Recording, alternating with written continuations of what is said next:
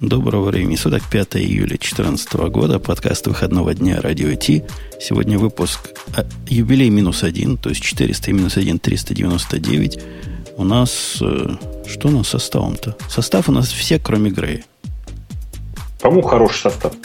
То есть ты тоже из тех, да уберите вот этого жида-бандеровца? Да, конечно, ты что, он же ужасный. Он же картавит. А кто анекдоты будет рассказывать? Ты? Нет, я не умею. Ты я могу только номер сказать. А номер так уже Женя сказал. Но анекдоты тогда на тебе. Анекдот, Хорошо, анекдот на тебе, значит, есть Бобу, который, о котором все четыре слушателя нашего подкаста вожделеют, я просто уверен. И есть Ксюша, о которой все 50 тысяч минус 4 тоже. Хотя тоже я про тех четырех не знаю, вот которые и Бобука вожделеют, может, они и Ксюшу тоже. Есть, есть не нулевая, не? Нет, думаю, что нет. На самом деле, Жень, ты же понимаешь, то есть, ну, у нас вообще, в принципе, в нашем шоу состав разделился на две больших категории. Эм, те, которые вожделеют Ксюшу, и, и Ксюша. А, ну да. Ну то, вот. есть, то, есть, угу. то есть те, которые вожделеют тебя, все те двое, трое, они и Ксюшу тоже по умолчанию. То есть у вас объединение в этом смысле. Ну, подожди, ты сейчас так говоришь, у вас как будто бы ты нет. Мы-то знаем, что на самом деле, просто у тебя жена наверняка слушает, поэтому ты не можешь в этом сознаться. Но ты зайди анонимно в чат сейчас, напиши, что да, конечно, ты тоже. Да. Все хорошо. Да, и пока мы не забыли, у нас есть волшебная кнопочка, которая приносит много-много пользы. Целых 10 долларов, если я не ошибаюсь, нашим слушателям. Это шоу создано при поддержке Digital Ocean. Digital Ocean – провайдер доступного облачного хостинга. Всего за 55 секунд и 5 долларов в месяц вы можете создать свой облачный сервер в одном из дата-центров, расположенных в Нью-Йорке, Сан-Франциско, Амстердаме и Сингапуре, и управлять им с помощью простой, интуитивно понятной панели управления или воспользоваться мощным API. Начните прямо сейчас. Введите промокод радиодефис при регистрации и получите 10 долларов бонуса на аккаунт. Я был прав про 10 долларов. А 10 ты, долларов? А, а, ты возвращал, а ты вот возражал, да? Так в смысле, большая часть наших пользователей, я думаю, уже с удовольствием воспользовались мощным API э, для того, чтобы получить эти самые 10 долларов. А мы в прошлый раз намекали, что у них API действительно умощнился. По-моему, нет. Давай об этом поговорим. Хорошая тема. Version 2.0, да, или как, как, как да. они ее назвали? Я просто в темах ее сходу так не вижу, но если увижу, выделю. Они сделали, ну, как у людей, да? Из того, что я понял, они теперь как REST – вот Restified API и OAuth у них там прикручен. Вот это что, как... в общем, что, в общем, логично. Собственно, на, на этом все. Ну, в смысле, они сделали нормальное управление. Оно было не как, не как раньше. Они сделали нормальный стройный API. Э, и, собственно говоря, все. В смысле, они и поддержку действительно нормального реста. Э, поддержка OAuth в данном случае не так важна, э, но главное, что теперь можно просто писать простенькие веб-приложения, которые управляют твоим аккаунтом. Ну, он, строго говоря, раньше был Curable, да? Кур, как называют по-русски Curable, который Curl можно сделать, Curlable. Curlable? Curlable, да? Он и раньше был Кур, Курлы, курлы. Это голуби у нас кричат, кричат курлы, курлы. Ксюша, а ведь ты тоже уже перешла, как мы с Бобуком, на HTTP вместо вот этого курла, который просто 18 век. Да ладно, курл классный. Чем он тебе не нравится? Голуби так говорят. Тю. Бобук, я же прав, что мы с тобой перешли с, с курлов? Ну, в смысле, я не знаю, ты им пользовался когда-нибудь? Курлом? Ну, до да. того, как я HTTP, который и HTTP, открыл... HTTP. HTTP называется он, я, я спрашивал. Ну, пишется Послед... просто HTTP команда у него, типа такая. Ну да, но, но проект называется HTTP. Пай как пирог. Вот. До того, как HTTP, но это же относительно недавний проект. Да, до, да, до этого мы десятилетиями курлили. Курлил. Так было дело. А теперь, э, да, рекомендую вам, дорогие слушатели, HTTP I и, по-моему, так, да, пишется это? Ну, как а. если да. А он чем он лучше, чем Curl? Он прекрасен. Он людьми для людей вот понимаешь, курс сделан программистами для программистов, и я как-то игнорирую, что некоторые программисты тоже бывают людьми. А этот вот программистами для людей-программистов. Не, не чужими для хищников. В общем, он прекрасен. Никогда не надо лезть никуда, чтобы узнать, как параметр какой сделать. Он такой раз, разноцветненький, он, он, он, он такой секси, удобный. Конечно, и на питоне написан, что тоже важно. Конечно. И если чего-то написано на Руби, я сразу это сношу. Мне тоже почему-то. Мне кажется, что это как-то неправильно. Это дискриминация Руби. А мы еще про Go поговорим. Тогда ты поймешь, где настоящая дискриминация начинается. И где заканчивается питон. Первая тема увидел свет Eclipse Луна.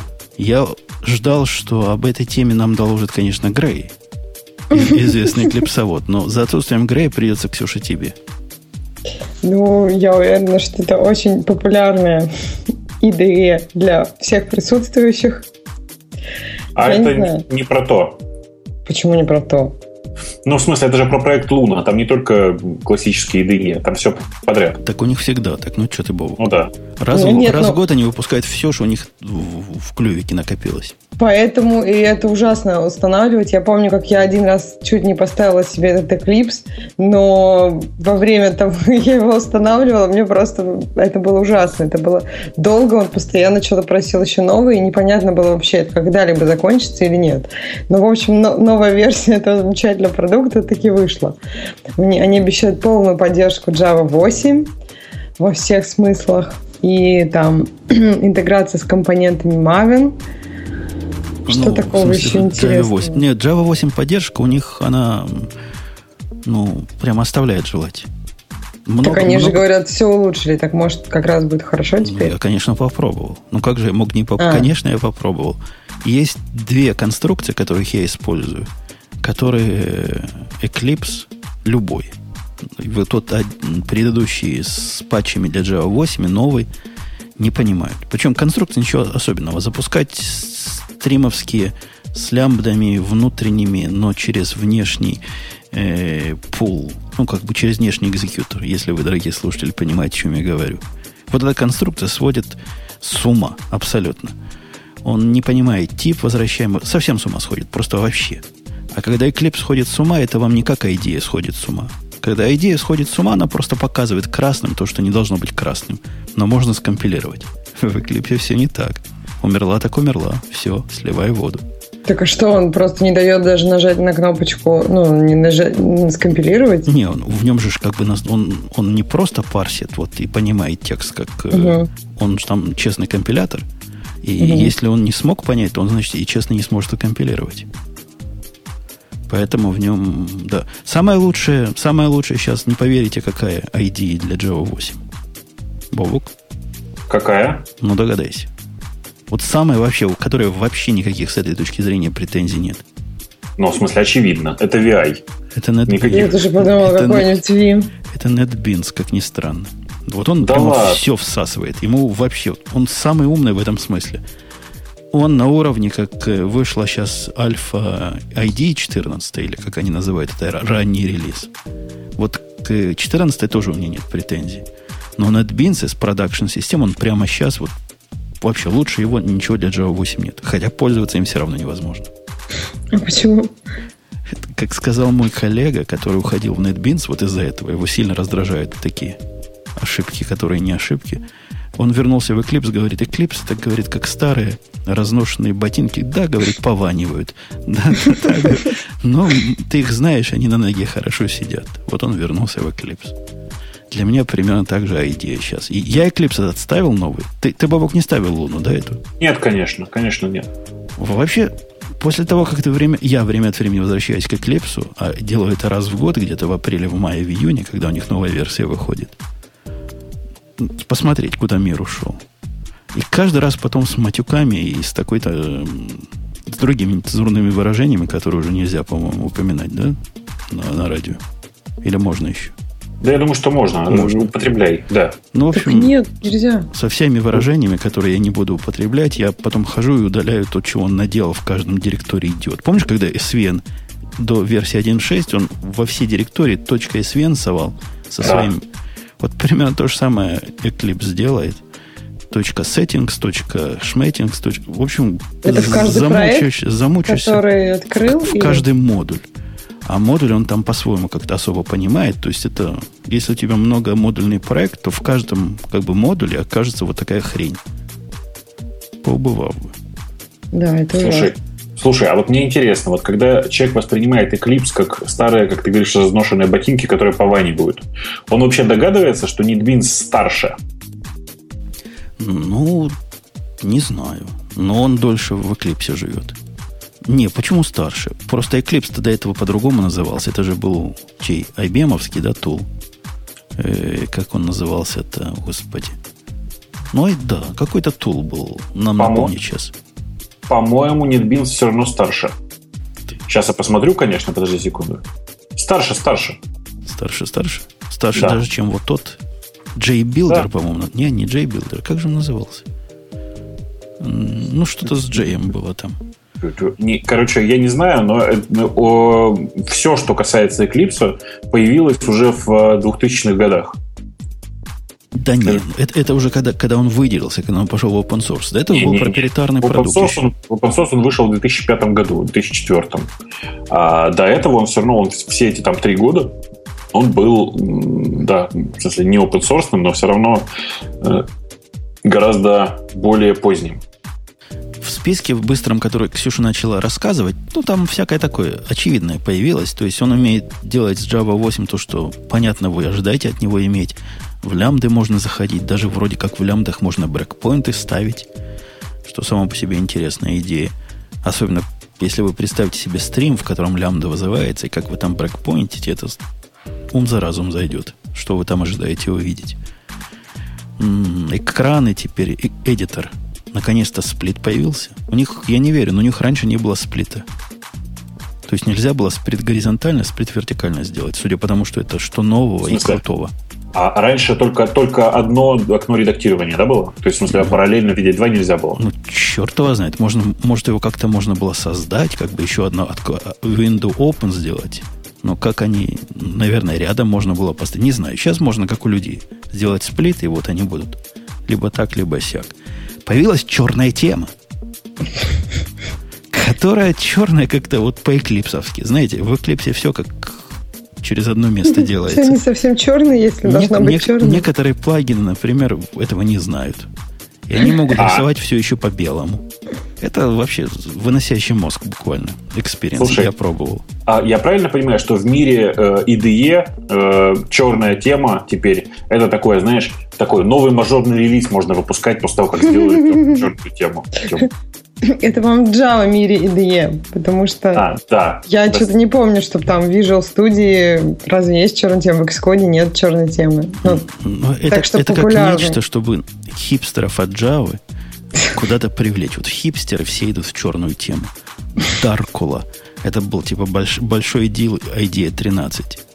А теперь, значит, здесь. Но надо сказать, что у Eclipse с маркетингом хуже. Вот когда идея 13 вышла, мы все знали, да, вот что главное в идее 13? Черная тема, мотива. А здесь в Eclipse это где-то в списке, ну вот там та-та-та-та-та, и черт, ну как же так можно? Это же главное, это мажорно.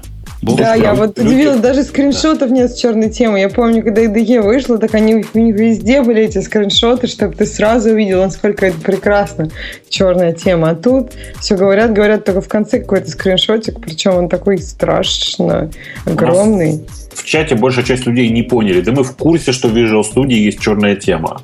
И она и в Xcode есть черная, тема. Нет, ну в смысле, э, она не так популярна, скажем. То есть не было такой, как рекламы, как с IDE черная тема. А в Xcode, ну это вообще не, не особенно популярно. То есть я ни в каких, я не знаю, ни в каких видеоразработчиков нет черной темы. Все пользуются обычной и счастливы.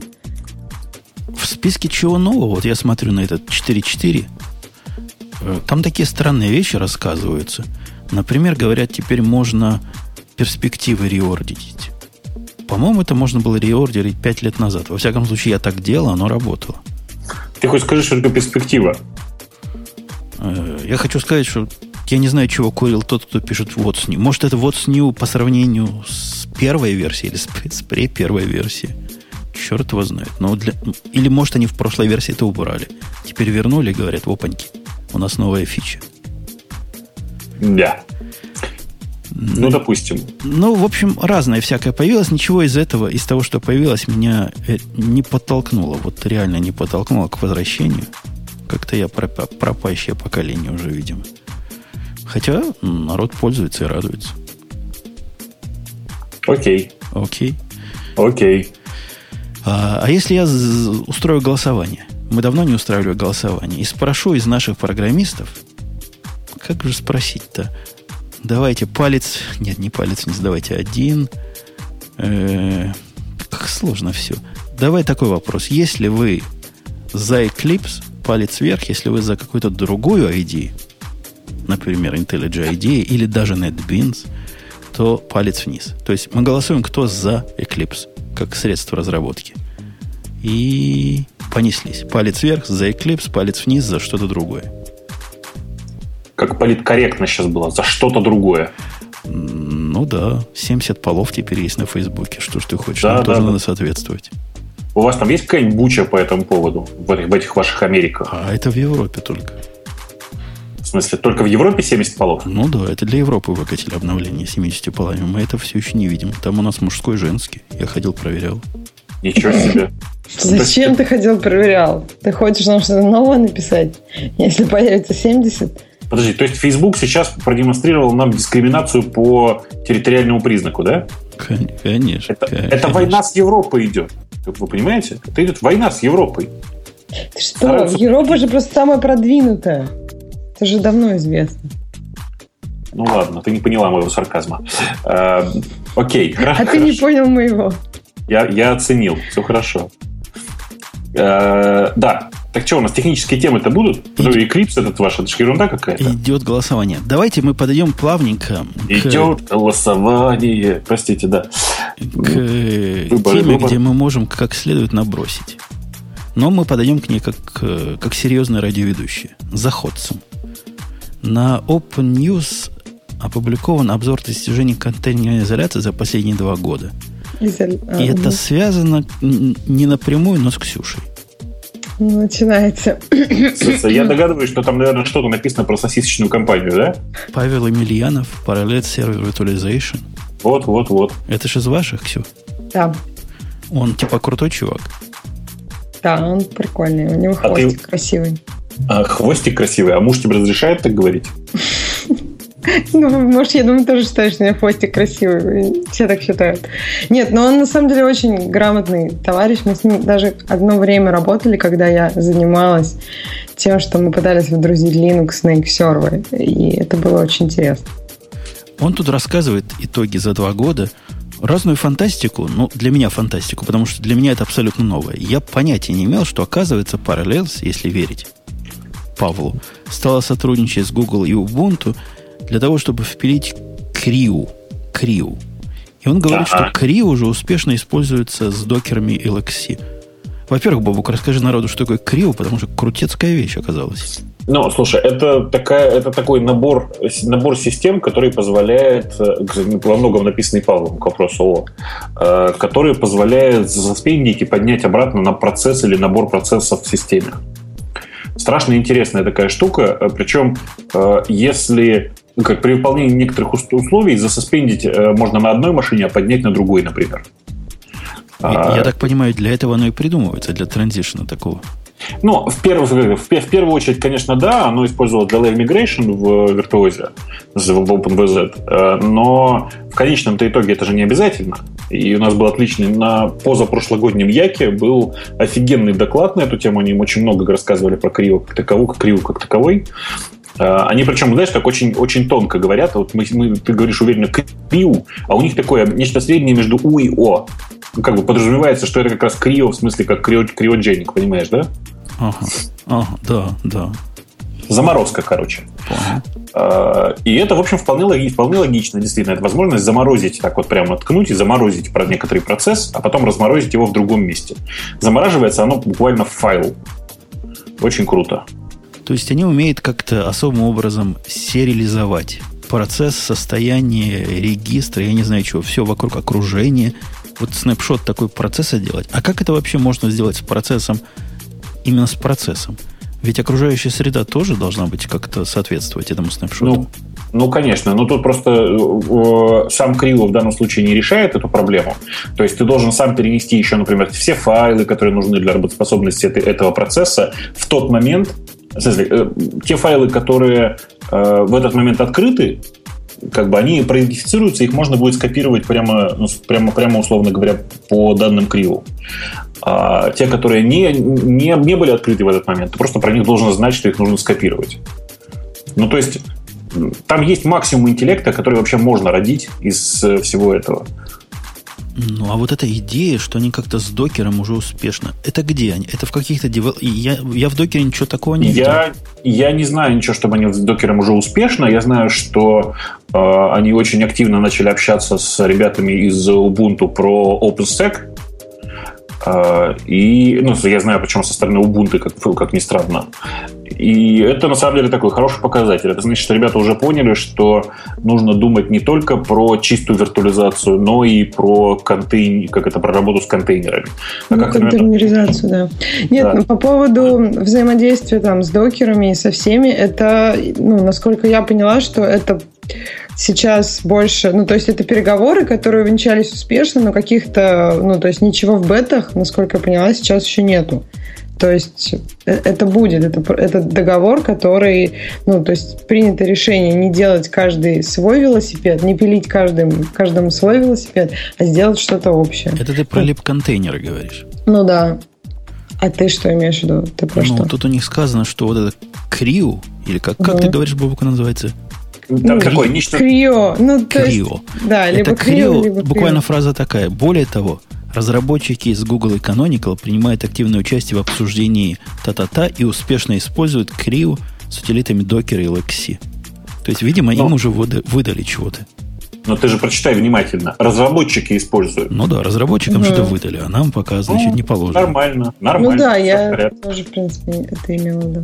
Не-не, слушайте, ну, вообще работа по Крио, она очень крутая, и там есть большой кусок из этого, как бы он, он работает с любым ядром и, и все такое, и я не вижу причины, почему бы э, разработчикам из Ubuntu этим не пользоваться. А вот в OpenStack они как раз и пытаются лип-контейнеры вдвинуть, правильно? Потому что все остальные попытки чего-то в OpenStack с э, контейнеризацией внести прочее. Докер же тоже что-то пробовал прикрутить. И у них как-то не особо полетело. А теперь все вместе договорились, и лип-контейнеры можно будет и под OpenStack разворачивать. Ага. Ну, это, это круто, я считаю. Хотя OpenStack для меня все еще остается чем-то пугающим. Не знаю, как для вас. В смысле, а почему для тебя он пугающим? Зато у него огромная вокруг экосистема вокруг OpenStack сделана. И куча готовых там юзерспейсных э, сервисов, которые важны для частного клауда. И всякое такое. То есть там очень много всего большого сделано уже. И благодаря этому OpenStack очень, за OpenStack очень интересно смотреть. Ну, возможно. Нам Холмс говорит, что LXC в OpenStack стабильный уже год. То есть там уже можно делать контейнеры поверх LXC. Но если lib, lib как называется, lib, lib контейнер – то это будет не только LXC, это чего угодно, что лип-контейнером покрывается. Это такая более высокоуровневая библиотека, насколько я понимаю. Ага, Абстрактная. ага. Короче говоря, интерес, интерес, молодцы вы там в параллельсе. Ну, в нужную сторону двигаетесь. Привет, Пашки. Привет, привет, Пашки. Мы, по-моему, даже обсуждали, по-моему, эту статью, ну вот, по крайней мере, Крио обсуждали, когда это как раз было на Яндексе, и Боб, ну, на Яндекс конференции, и Бобок вам даже об этом рассказывал. Поэтому... А LibVirt относит... Э, правильно спрашивает программер, а LibVirt? По-моему, LibVirt относится к э, супервизорной контейнеризации, как э, виртуализации, как вот этот lib контейнер контейнерный, да? Это вот такого характера соотношения. Ты имел в виду гипервизорную? Ну да, ну да, ну да, ну да. Я прав, Бобук, или я гоню? LibVirt, по-моему, только вокруг гипервизоров живет. Бобок пошел в Википедию читать. Бобок вообще, по-моему, когда-то исчез. Бобок? Ушел. Бобок, вернись. Молчит. Не, ну да, э, насколько я вижу, Ливирт, он поддерживает как раз гипервизорную виртуализацию. Он а меня слышно вообще? Вот теперь, теперь вернулся, да. да. Странно что-то было, я не знаю. Skype все-таки очень странная программа. Короче, LibVirt очень, очень в стороне от всей этой большой тусовки, которая LibContainer, LXC и все такое. Э, очень самостоятельный проект, который, в общем, ни с кем не активно не коммуницирует. И это очень сильно сказывается, как мне кажется. Подожди, тут написано, что они поддерживают вот все, что только можно поддержать там. Да, но они одно дело коммуницировать, а другое дело делать самим. Mm. По сути, команд, по, по сути, команда, которая занимается LibVirt, все, все делают сами с удовольствием. С. Ну, а вы делаете это неправильно. Все, все как обычно. Ну, я LibVirt активно использую поверх Xen и KVM. А говорят, что он еще с LXC умеет. То есть, ну, интерес, интерес, наверное, так интересно. У него тут огромный этот, он умеет, ну вот, Они все умеют. Да, KVM, Xen, LXC, OpenVZ, User Mod Linux, para Virtualized Kernel, VirtualBox, VMware, Microsoft, Parallels Hypervisor, IBM Power VM Hypervisor. То есть они умеют умеют вообще тут все, ну, что хотите. Я, честно сказать, не знаю, где ты читаешь, но у них огромное количество драйверов. libvir.org. А, ну, окей, да, в смысле, пошла в Википедию читать, как, как сказал только что Бутун. А, я просто, если что, я вас слышал, но сказать ничего не мог. Mm, okay. а, это я просто рассказываю, что не надо меня угнетать. А, не угнетай. Короче, Далее по статье идет, собственно, вопрос, который встает у всех, слушающих этот подкаст. А чего вы так зациклились на этих контейнерах? Чего вдруг контейнерная виртуализация вдруг стала настолько всем интересно? А там вот если почитать эту статью, о которой, которую мы обсуждаем, там как раз э, интервью Джеймса Порталомью, который тоже в параллелсе. Он очень интересно рассказывает про то, почему все-таки контейнеры, почему такой хайп вокруг них именно сейчас. Ну, если спойлер, то идея такая, что так как все начали увлекаться облаками э, и появились вообще большие нагрузки, то необходимо очень быстро, ну, то есть балансировать эти нагрузки и поднимать э, гипервизорные мощности. Они не такие эластичные, как контейнерные мощности. То есть долго поднимаются, да? Ты хочешь сказать? Ну, в чем их непластичность? Ну, они, во-первых, долго поднимаются, во-вторых, э, плотность э, ну, на одну и ту же мощность э, контейнеров гораздо выше. То есть у контейнеров есть минус, что ты не можешь там на, Windows поднять Linux и так далее, но все, что касается каких-то задач, плотность у тебя контейнера будет выше. Это эффективно использовать. Подожди, дорогуша. Когда-то от вас приходили люди к нам сюда – и мы их с Бобуком мучили про виртуализацию. И, как сейчас помню, мы задали вопрос. Ну вот, насколько наука ушла вперед, насколько мы теряем из-за того, что у нас настоящая виртуализация. И они там говорили, да что, ничего не терять, то почти, почти то же самое. Ну, то, а теперь, оказывается, не почти то же самое. Ну, Parallels компания, которая предоставляет и то, и другое. То есть ты можешь взять плюсы от контейнерной виртуализации и от гипервизорной э, виртуализации, смотря что тебе нужно. То есть ты не можешь не терять ничего, если ты создаешь, там, эмулируешь еще одну систему. То есть тебе нужно создать там не настоящее железо и так далее. И тебе нужно, ну, гораздо все равно расходы на, э, на то, что у тебя несколько виртуальных машин, они есть. Если это контейнер, это, понятное дело, дешевле. Это разговор не, не о том, как, как кто куда шагнул вперед. Разговор, ну, просто чудес не бывает. Если ты делаешь эмуляцию чего-то еще. Просто другое дело, что ну, если тебе на Маке надо запустить Windows, то тебе не подойдут контейнеры. Ну, кого Windows волнует в конце-то концов? Нет, это разговор о такой о ну, консюмерной виртуализации, да. На Или... хочешь FreeBSD запустить? Ну, если ты на Маке хочешь... Я, я на Маке докер не могу запустить, по большому счету. То есть на Маке мы ничего не запускаем. Понятно. Они утверждают, что главная, главная движущая сила, мне кажется, это фигня какая-то. Но, во всяком случае, утверждает вот этот ваш чувак с нерусским именем, Ботомли, что плотность размещения самое, значит, главное, и поэтому облачные провайдеры хотят впихнуть в конкретное железо больше всего, и вот так, Ой, такая хотят. виртуализация Вообще. им позволяет кидать нас еще больше. Еще в такое ну. же дебильное железо купят какое-нибудь железо и хотят туда вместить всего. Вот. Правда. Надо, надо сказать, что почему в России э, провайдеры так любили FreeBSD. Одна из важных причин была в том, что там еще в начале 2000-х годов появились джейлы, которые, в общем-то, в некоторой степени, при некоторой степени э, э, абстрагируемости можно воспринимать как современные контейнеры.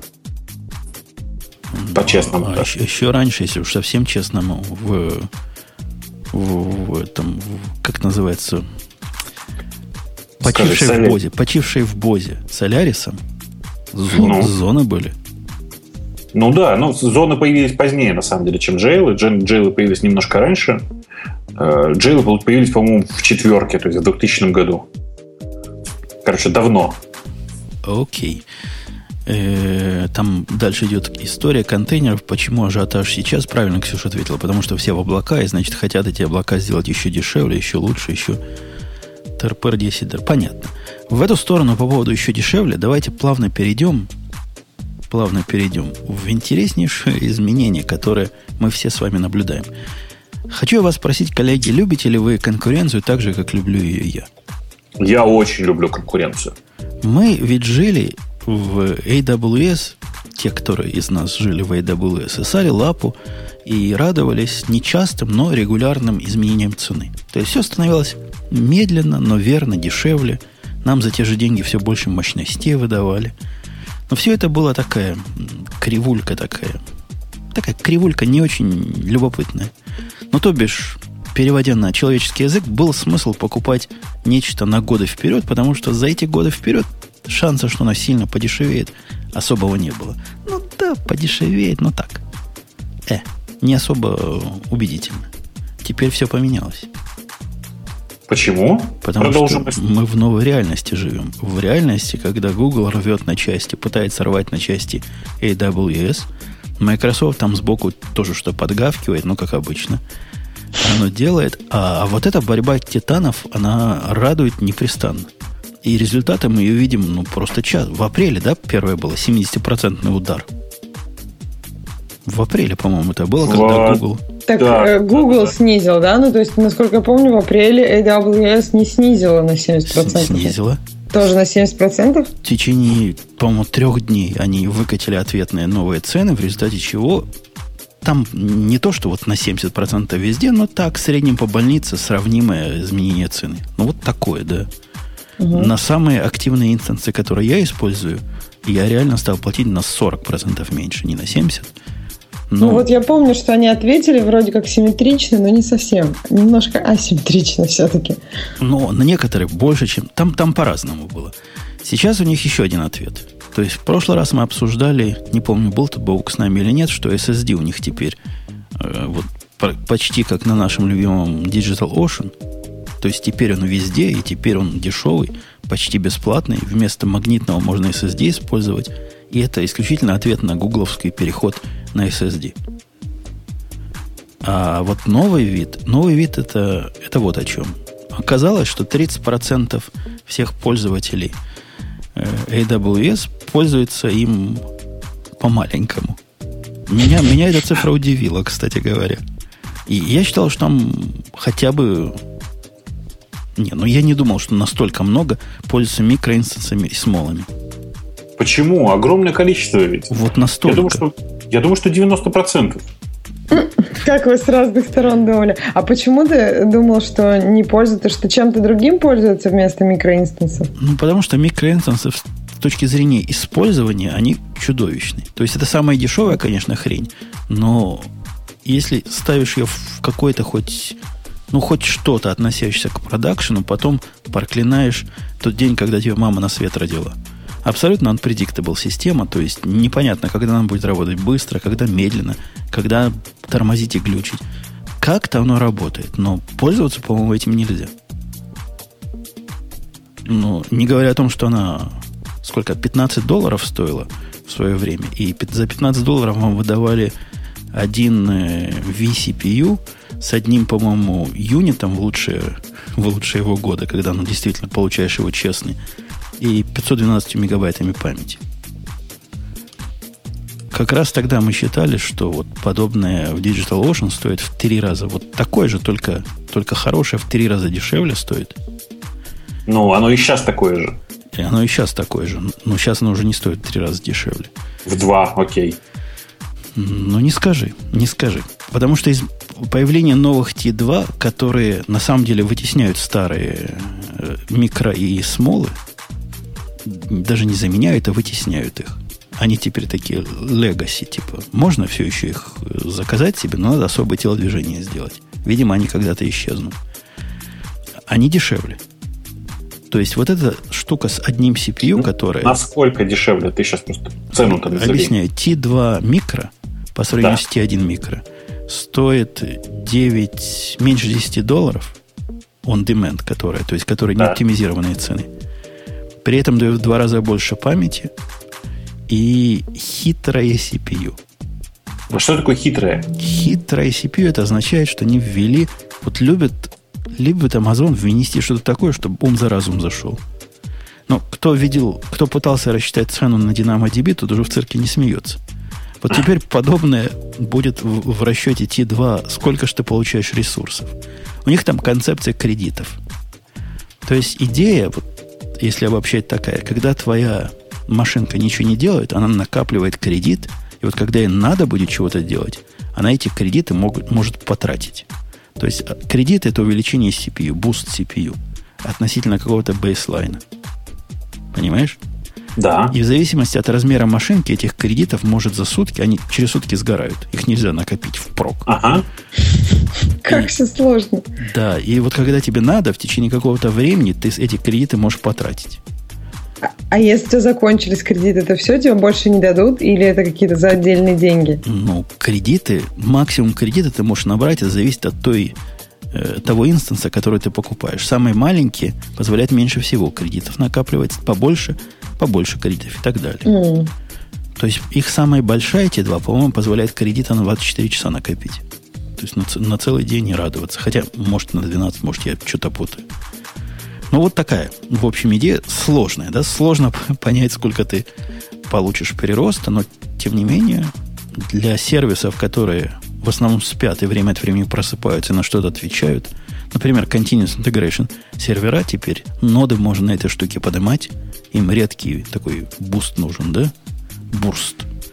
Вот как раз не каждую секунду компилируешь. Они проснулись, прокомпилировали, потом спят очередные два часа. Вот. Нет, мне, мне кажется, это какой-то бред. Ну, в смысле, очень сложная система. Она мало того, что очень сложная, там еще такие подводные камни есть. Вот если вы думаете, что вы можете просто взять T1 микро и перенести на T2 микро, так вас ждет большой сюрприз-сюрприз они не переносятся. То есть на вот этих variable CPU инстансах можно особ, надо особой версии ставить э, операционных систем. Ну, видимо, которые вот это поддерживают. То есть они в Ubuntu Ого. впилили вот это все. А перенести старую, которую не поддерживают, на новую, я вчера пробовал, это нельзя сделать. Такого пути миграции нет. Зачем же так сложно это все? Ну, наверное, просто не... Ну, вот это, мне кажется, может быть просто техническое. То есть они как-то не, впилили это в какие-то старые версии и не осилили. То есть то, что, мне кажется, вот эта вот цена такая странная, это, ну, в плане этих кредитов, это, конечно, очень странно. То есть понятно, что чтобы машина не потребляла больше какого-то, ну, мощности больше, чем надо в сутки, да, но это очень удобно, мне кажется, пользователям, потому что трудно рассчитать, сколько у тебя будет этих кредитов и когда у тебя все это проснется. Ну вот для тех, которые не хотят, есть другая проблема с кредитами. Оказалось, и для меня это был большой сюрприз, что многие люди используют, ну не микро, конечно, но смолы и медиумы использовали как минимальные единицы масштабируемости. То есть как только у тебя процесс сильно занял медиум или смол, ты автоматически скелишь эту группу. И делаешь больше, больше, больше. Сейчас такой трюк уже работать не будет. Потому что когда ты дойдешь до ситуации, когда твоя система для скали, для scale out поймет, что это надо делать, у тебя уже CPU просядет. Потому что не для того они придуманы, чтобы постоянно высокую нагрузку держать. Ох, Понимаешь, а разве сложность. нельзя, до, ну, как бы, то есть как, э, как-то мониторить количество кредитов, то есть когда они у тебя заканчиваются перед в, этим? Вроде есть такой API, я не знаю, насколько он к autoscale группам прикручен, по-моему, никак не прикручен пока, но, наверное, поверх него можно и это сделать, но как-то это сводит немножко, сильно усложняет скалирование вот этих маленьких юнитов. Они теперь четко разделяют инстансы, которые постоянный performance, инстансы, у которых переменный performance. И прямо намекают тебе, вот эти, small, micro и medium, которые эти два теперь не используют для чего-то такого, чему надо постоянная, постоянный высокий CPU. Но в результате цена. Цена, они теперь по цене делают всех как стоячий бамбук. Просто вообще, понимаешь? Я вот посчитал, можно за 5 долларов в месяц купить себе вот эту гигабайтную инстансу. 5 долларов в месяц. Не 10, как в нашем любимом с тобой э, DigitalOcean, а 5. Плюс к этим 5 долларам в месяц, наверное, еще на доллар тебе надо сториджа купить будет. Тоже SSD. Ну, если, допустим, гигабайт 10, то примерно так оно и будет. Всего 6 долларов получится. Платишь вперед на 3 года, и в результате, вот это самый дешевый вариант, когда на 3 года вперед что-то платишь, там 100 долларов раз заплатил, в пересчете на месяц получится 5 с копейками, там, 6 долларов. Ну да. Это круто. Хорошо. Хорошие деньги, да. Но мне деньги. кажется, сейчас на три года платить нет идеи, что если за полгода так уже цены поменялись, то за следующий год они уж явно поменяются еще раз. Ну, вот Или там есть какие-то а пересчеты? Для этого у нас есть багор, Ксюша, потому что можно, можно потом вот эти кредиты, не кредиты, а вот эти reserved instance, там, допустим, две маленьких на одну большую заменить, если тебе хочется. То есть они переносятся, понимаешь? Как все сложно вообще. Ну, понятно, окей. То есть есть какие-то еще шансы. То есть сейчас можно купить на три года, а потом что-нибудь там застратежить. А потом как-то, да, замерджить за, за это самое. Это сложно. Вот в этой сложности, я за эту сложность некоторые их продукты не люблю. Вот реально сложно посчитать. А в альтернативную, кажется... вот если сторону пойти, кто-нибудь из вас Google Computation Engine пользовался уже? Ну, я пос посмотрел на него, но в продакшене нигде не использовал. Вот я первый поднял машинку в продакшене. И она, знаешь, приятно расслабляет после сложности э, с Амазоном. Знаешь, ну, у, Google, да. у какой прикол? У Амазона всегда, ты насчитаешь цену, всегда будет дороже потом. Вот всегда. Вообще, вот самую простую рассчитаешь, окажется дороже. У Гугла наоборот. Ну, это бизнес-модель Амазона, у него и в магазине также. Как, как не считай, все равно потратишь больше, чем рассчитывал. Точно. У Гугла посчитал, я прикинул, умножил, там получилось, я должен платить за эту штуку, а штуку я такую покупал себе. Их такую относительно средний инстанс с терабайтом сториджа мне надо было. Ага. И SSD э, загрузочным диском. И по моим расчетам должно было получиться под 100 долларов в месяц вот такая штука стоить. Ну? По жизни она стоит 75 долларов. Потому что дают скидку за активное использование, скидку за то, скидку за... В общем, всячески завлекают. Ну, хорошая Это цена, что? Есть калькуляторы какие-то? То есть, вот я хочу себе купить инстанс, я там знаю, как, какое у меня будет использование. И могу я где-то, чтобы мне там Amazon посчитал примерную цену? Или ты сам считаешь на листочке? Есть калькулятор. Есть калькуляторы в Амазоне, есть калькуляторы в Гугле, но он вызывает еще больше вопросов, чем дает ответов. Причем в обоих случаях. Там, там, там, там действительно все, все в этом смысле сложно. Но со временем как-то привыкаешь и знаешь уже, чего, чего и куда от них ожидать. Нюансов, масса нюансов. Самое по нюансам, вот если вы хотите вот реально провести день, ломая голову, сколько же вы заплатите, то попробуйте Glacier себе рассчитать. Сколько вам будет стоить туда заливать, сколько вам будет стоить восстановить. Там вообще система такая, что прямо ну, Там, ты... мне кажется, не надо восстанавливать. Просто заливаешь туда, и пока у тебя не пожар, потоп и, и все вместе стихийные бедствия, ты просто не берешь оттуда ничего. Да даже заливать цену так не так, чтобы просто посчитать, сколько ты будешь платить.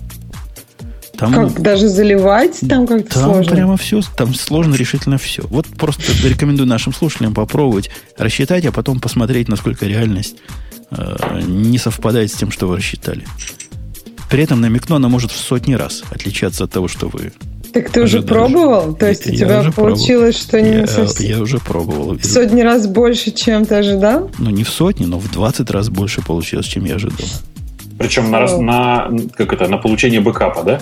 На восстановление. Ну, там я только начал восстанавливать, потом я плюнул на это и, и передумал восстанавливать, потому что цены за такой бэкап не сложишь. На S3 держать дешевле и понятнее, как, как оно тебе выльется. Но мне кажется, что это твоя специфика. В смысле, что у тебя, видимо, какой-то специфический паттерн. В смысле, видимо, много мелких файлов, например, да? Ну да, ну, ну что ж поделать, ну, вот. так вот. Так вот, ну да. как? Так вот. Надо было tar ом по старинке, знаешь как? Ну, это такой бэкап, который специально нужно затачивать под э, оптимизацию цены. Пусть он в, в, в огне горит. Мне нужен бэкап, заточенный под оптимизацию восстановления. Слушай, тут я должен пошутить вместо Грея. Таром за амбаром. Понял, смешно. То не так страшно за, за, за сделать один архив. Ну, то есть, если именно в этом проблема и нет каких-то больше еще кучи сложностей, то я не знаю. Ну, в общем, легкая оптимизация может, если она тебе сильно сэкономит цену. Да ну как? Ну, ну смотри, Занька, ну, ну что ты несешь? Ну вот у меня есть такая коллекция. Знаешь, да, коллекция это в Монге так таблицы называют. Которой необходимо параноидально бэкапить каждую минуту. В всяком mm. случае, у нас в SLA записано каждую минуту, на практике раз в 5 минут достаточно. И мне надо забэкапить и отложить. Каждые 5 минут забэкапить и отложить. Ну, представляете, 5 минут mm, на, на 24 да, часа, да. то да все. А, а, вот, вот это делать в Glacier прямо дорого стоит. Mm. Ну да, мне просто кажется, что Glacier вообще не для этого. То есть он для того, чтобы там не так часто туда заливать и, и вообще никогда не брать. Но если у тебя вдруг что-то случилось, тебе уже все равно... То есть ты выбираешь между тем, Слушай, восстановить оттуда, либо вообще ниоткуда. То что, то, что ты сейчас описала, на самом деле, это не глассир. Это... DevNull. Э, DevNull. DevNull. DevNull. DevNull работает, Нет, ну... работает в, в области подобных услуг с 1960 года. Я понимаю, о чем ты. Это снова Более Грей. 10 лет без, да. бесперебойной работы. И у него даже Спасибо, очень высокое Грей. время записи. Нет, просто идея вообще отличная. В да. Таре, в Таре, знаете, да, в Таре есть оптимизация для DevNull и DevZero. Нет. А прикинь, Зачем? Я пошел в сорцы Гнутара и CPU смотреть, и оказалось, что там внутри прямо вот четко написано, что если output производится в DevNull, то не делать ничего. Круто. Он по, по бенчмаркам всех порвет. Такой Вообще, рвет и так сейчас. Cool. Cool. В общем, ерунда это какая-то. А давайте мы перейдем к другой теме. И я хотел уже давно с Бобоком в этой студии поговорить. И, с тобой, и, конечно, с тобой, Ксюша, поговорить о бабах. Потому что вы без меня тут пытались как-то докера обсуждать, я как-то без вас пытался докера обсуждать. И в прошлый раз я поднял вопрос ребро. И даже пригласил людей со стороны. Ты была в прошлый раз, да, Ксюшенька? Ксюшенька? Нет, это было не... Ну, точнее, в прошлый раз я была, но ты говорила о докере в позапрошлый раз, когда меня не было. Когда ну, тебя не было. Гости да. были, и они пытались да. защитить его честь. На меня посыпались разные овощи. Честь докера? Да. Раз, разные овощи Женя ругал, да, очень. Меня, так. потому что говорят, ты, ну что ты, ты как Бобук про фотоаппараты, вообще ничего не понимаешь. Ну, вообще дебил, говорили мне наши слушатели. Но задавал-то я вопрос не как, а задавал я другой вопрос, зачем. Вот это была моя цель выяснить, зачем. То есть, то есть те самые пресловутые use cases найти докера. Как я прекрасно понимаю. Я даже сейчас немножко стал понимать, зачем. Но давайте поговорим, зачем. Ну, давайте. У нас есть статья как раз в эту тему, которая пытается нам донести 8 путей, как же можно докер такие использовать в реальной жизни. Это такой молоток, которому ты все угодно, что угодно хочешь гвоздем показать, но пока не представляешь, что же этим молотком забивать. У меня вот такое от докера ощущение. Вот статья рассказывает. Чего самое главное? Ксюша, давай. Понеслись. В чем, в чем главный цимис? Ну, главный цимис, если мы пойдем по порядку, это, наверное, упрощение конфигурации. То есть у тебя есть там вот это приложение, и ты потом можешь, я так понимаю, больше его не накачивать еще раз, то есть просто его переносить и все, если у тебя там тоже есть докер. Бобук, ты согласен с таким подходом? Ну, эм, эм, да и нет. Сэм 8? Сэм 8. На самом деле для меня докер актуален исключительно в тех местах, где мне, где я положу те, те самые микросервисы, помнишь, да, о которых мы уже говорили. И в, для меня докер это на самом деле средство для управления микросервисами в первую очередь. Э, управление? А... В смысле управлением, по-моему, ничего хуже докера не бывает. В смысле эм, развертывания я бы еще понял, но управление... Ты понимаешь, развертывание и изоляция на самом деле. Ну, вот изоляция это не самая его сильная черта. Кстати, я тут думал, знаешь, о чем? А ты мне скажи, в чем я не прав. Ну? Ты ведь умный. У докера можно, опять же, 7.8 ограничить CPU. Тоже так, через пень-коду C-Group, ну как он умеет делать, мы все понимаем. Можно ограничить память. Тоже 7.8, да? А вот ограничить его аппетиты к диску я один только способ нашел. Создать ну. loopback девайс и его за, за, за, заволюмить. Как это? Замаунтить в нем внутри. Ну, через минус V. Ага. Этим способом реально можно ему выдать такой имидж, который будет фи- размера, который будет выглядеть с точки зрения хоста как файл. Есть в этом способе что-то такое плохое, о чем я не подозреваю? Потому я... что я, я его сам придумал. Я нигде о таком не читал. В смысле, это нормальный способ. Что ты? Может, какие-то подводные камни есть особые? Ну, я не вижу здесь никаких подводных камней вот так сходу. Ну, то есть, это нормальный способ, да, в принципе. Я пытался сначала прикрутить к нему QCOW диски, но сдался. Это тоже что, было... Что, что такое? Какие QCOW? Что? Ну, вот эти, которые в, ну, в KVM, в VRT, вот, ну, знаешь, вот эти имиджи растущие такие. Ну, QCOW. Не знаешь QCOW? Ну, что? Нет. Все, все знают QCOW. А ты что, KVM используешь с сырыми дисками? Ну, конечно.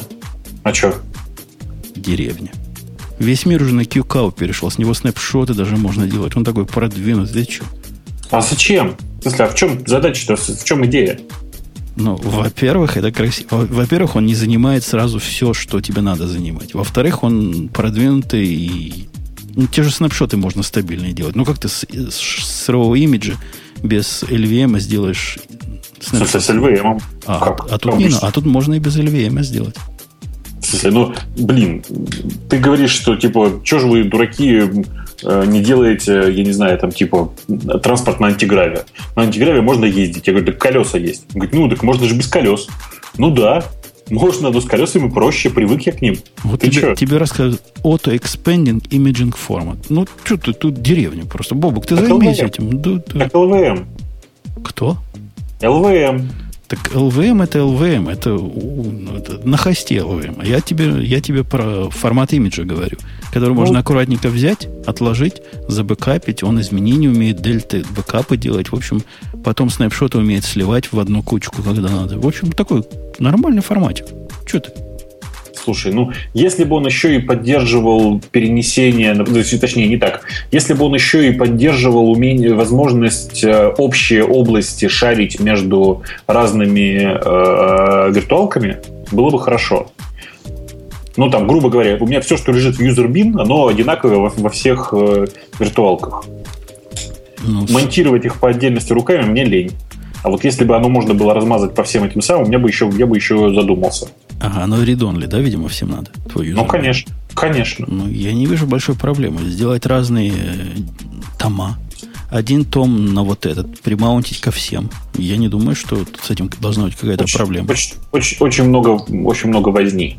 Знаешь, к, к вопросу о сосисочной компании, там когда-то очень много очень бурно обсуждали необходимость создания отдельной файловой, файловой системы TorFS, которая бы э, все по отдельности, ну, чтобы, которая copy on write бы создавала э, небольшие дельта изменения вокруг имиджей. Как раз оно вот примерно и есть. Но я не понимаю, зачем. В смысле, вот прям, прямо сейчас не понимаю, зачем мне. Диски уже очень большие, а по сути виртуалки уже очень маленькие в, в рамках этих дисков. Диск стоит копейки. А, мне гораздо проще внутри, э, уже внутри виртуалки развернуть LLVM, чем э, мучиться с э, каким-то отдельным форматом имиджа и бэкапить его снаружи. Не, дружище, ты путаешь красное с горячим. Я-то да. это в контексте... Красное и горячее это примерно одно и то же. Я это в контексте докера упоминаю. В контексте докера нам важно что? Нам важно то, чтобы этот докер можно было относительно безболезненно перенести с одного хоста на другой. И в этом смысле размер того, что ты переносишь, прямо важен. Если я мой loopback девайс накручу... Ксюш, ты понимаешь, о чем мы говорим, да? Это когда ты берешь файл, форматируешь как файловую систему, монтируешь, и с Нет, точки зрения... Да. да. Вот когда я это перенесу, мне придется вот этот, не знаю, 400-гигабайтный файл сжать как-то, да? Переносить. Там раскрутить целое дело. Ну, прям переносимость плохая вот этого решения. Совсем, совсем прям не переносится. Ну, а так ты просто файлик перенесешь. Что это имеешь а, а если бы у него был QCOW, он бы был столько, сколько надо, он бы вырос, когда надо. И... В общем, мне нужен луп, лупбэк, который бы рос. Бывает такой? Expandable. Expandable. Я не нашел. Если кто знает, как можно к докеру что-то подобное прикрутить, ладно. Значит, ты говоришь, simplifying configuration для тебя не довод, Бабук? Я возвращаюсь. Почти не довод. Ты знаешь, я тут просто пока ты разговаривал, почему я тормозил, сейчас объясню. Я тут зашел почитать комменты к предыдущему радиоту. Ну, блин, почему фанаты андроида такие смешные все, а? Неожиданно. То есть ты решил свернуть с докера? Не, не, я сейчас, я сейчас вернусь обратно к докеру. Просто у меня такое ощущение иногда, что вот когда люди фанатично начинают преследовать какую-либо технологию, у них какая-то ширма на глаза падает, и они начинают с высунутым языком бегать вокруг этой технологии. У меня иногда такое ощущение, что с докером та же самая фигня. Дело в том, что, ну, очевидно же, мы просто мы начали говорить о реальных, э, реальном употреблении докера. Э, и вообще вся статья, которую мы сейчас обсуждаем, если что, вспомните, она о use-кейсах вокруг докера. На самом деле use-кейсов, если честно, не так много. И докер, в общем, вовсе не в каждой э, дыре затычка. Но я знаю людей, которые реально докер начали использовать везде. Ну, потому что знаешь, у меня такой же эффект был в вопросу о параллелзе. В смысле, когда, когда я распробовал виртуозу, которая тогда еще была closed source, у меня было бурное желание использовать виртуозу просто везде. В каждую, то есть буквально, буквально везде, понимаешь? У меня было бурное желание на своих линуксовых машинах с ноутбука на ноутбук переезжать через Возэмигрейт. Прямо вот прям взять так и смигрироваться. К сожалению, так не получилось, но тем не менее. Слушай, ну вот у меня да. да, даже до того, как я прочувствовал докер на практике, были случаи, есть случаи, я тебе пример приведу случая, ага. который конкретно сносящий башку, когда его надо задеплоить. Случай, когда тебе нужно развернуть кластер SSL-овских Mongo. Ты понимаешь, для того, чтобы развернуть такой кластер, эту SSL-овскую Mongo надо где-то взять сначала. Ну да. Самому ну да. скомпилировать, развернуть, поставить ключи, поставить э, SSL туда, завести юзеров. В общем, это много, многоходовая конфигурация, которая много чего в себя включает. И мне всегда хотелось как-то сесть и, там, например, на папете ансамбле или еще на чем-то это сделать. Но никогда руки не доходили, и вещь это относительно редкая, понимаешь? И я думал, вот если бы у меня был такой волшебный образ, который я мог бы как-то волшебно сказать, а теперь возьми и внеси в этот образ новый, свеженький Монгу и сделай всю магию сам, и разверни вот этот сервер, который уже готов, я был бы просто счастлив. Вот докер – это именно как раз simplifying configuration вот в этом конкретном случае. Я создал один имидж. Я этот имидж могу разносить куда угодно. Я могу его запустить там с тремя десятками параметров командной строки, которые позволят ему всю магию сделать самому. Это просто прекрасно. И это реальное продакшн использование. Ну, блин, мне вот кажется, что это какая-то как-то, ну, из пушки по воробьям. То есть, как бы ты, ты, ты это для делал? этого вот проблема, да. Папитом, ну, в смысле, любым папитом подобным, фабрикам, папитом. Ну, подожди, а как, как бы ты папитом... Тебе какой-то хитрый папит нужен, это не просто деплоймент. Тебе его надо как-то собрать. Правильно? В смысле? Ну, команды к папету. В смысле, все как обычно, да? Не-не-не. Папет это для того, чтобы что-то донести на destination. Тебе сначала в сорсе надо что-то собрать. Что-то такое проделать неочевидное. Какую-то компиляцию произвести, какие-то ну, пакеты построить, что-то такое сделать, а потом уж все остальное деплоить. Мне кажется, что ты недооцениваешь папет. В смысле, что, конечно, нужно будет написать скрипт, который на твоей стороне все, что надо, собирает. Это правда. Ну, ну, как бы да. Ну, смотри, а тут как это выглядит у меня в докере сейчас? У меня в докере есть имидж. один, понимаешь? Один и навсегда. Который называется Docker Mongo SSL 263, например. Или там какой-то другой. Я ему делаю Docker Run, TRPR10 и в виде параметра даю, там, я не знаю, возьми новую версию. Запускаешь ну, его, ни о чем не думаешь, он тур тур тур тур тур тур что-то поурчит, поурчит, и опаньки, у тебя рабочая на продакшн сервере штука, которая мало того, что в относительной изоляции работает, она еще и мэпится на свой собственный диск, который у меня лупбэк вот этот самый, о котором я упоминал. И, в общем, почти прекрасно, так же, как и настоящая виртуалка. Ну, слушай, а когда ты апгрейдиться захочешь? Ну, я... А в чем проблема-то?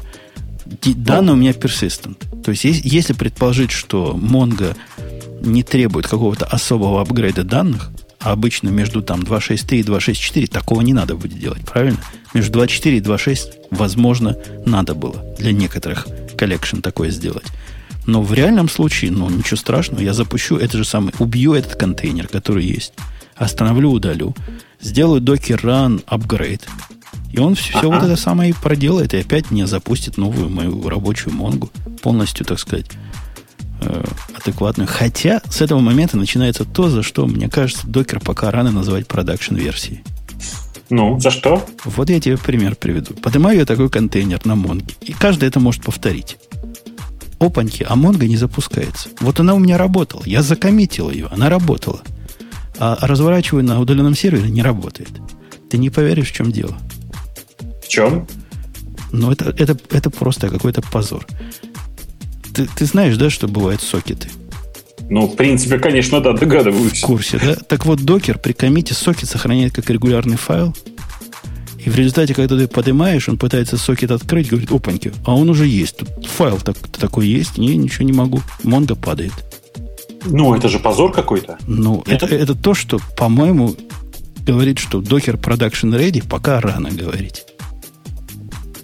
Ну, это, ну, так нельзя. Ну, ну, то есть мне специально хак там вносить надо, винить скрипты, которые смотрят. Опа, есть такой дебильный файл у меня. Так сейчас мы его удалим.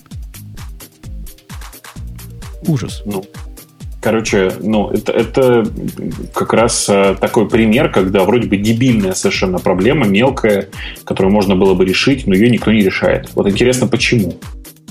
Не знаю. Я, я, я пока тикет на это не накопал, и я не видел таких тикетов, но поставлю. Пусть, пусть делают, пусть, пусть чинят. Ну, как-то надо же соображать. Ну, ну, элементарная ведь вещь, ребята. Нас докеровчане, если слушают, то вы почините. Ну, элементарная Доки... вещь. Докеровчане. Это, видимо, люди откуда-нибудь из Перми. До Кирова, потому что. Знаете, у меня какой вопрос связан с докером? Как по-вашему, почему докер стал так популярен? Ну, то есть, вот это вещь, о которой мы в последнее время очень много говорим, и о которой много пишут, и причем такие статьи, как его использовать, ну, то есть именно там, зачем он нужен. То есть такое впечатление, что как бы все его любят, но не все понимают, за что и зачем он им нужен. И то есть, а почему он так, так стал популярен, если не все понимают, зачем он нужен? Ну, вот смотри. Есть я... простой ответ же, да. Прости. У тебя какая версия? У меня вот версия, что по той же причине, что и Mongo. М? Чего? Ты что сейчас сказал? И по той же он стал популярен по той же причине, что и Mongo. Потому что все остальное еще хуже. Потому что все, это очень удобно разработчикам, а в среднем оно нифига не отличается по продакшн качеству от остальных тулзов. Короче, разработчики просто полюбили и все. Ну, разработчикам есть да за что любить. У разработчиков ты ведь как разработчик. Хотя тут, конечно, проблема докером вызвано и решается докером. Мне понадобилось поднять private registry. В докере, Ксюша, то, что в нормальных э, системах называется репозиториями, у них называется это registry почему-то. Чтобы поинтереснее было. Да. И это такая, такая штука, которая, которая явно они не хотят, чтобы ты использовал. Потому что у них же свой типа, типа гитхаба, ну, только для докера угу. где ты покупаешь аккаунт, и там ты можешь private registry себе наделать за деньги определенные. Но в принципе, поскольку open source, все дела, ты можешь достать registry приватный поставить.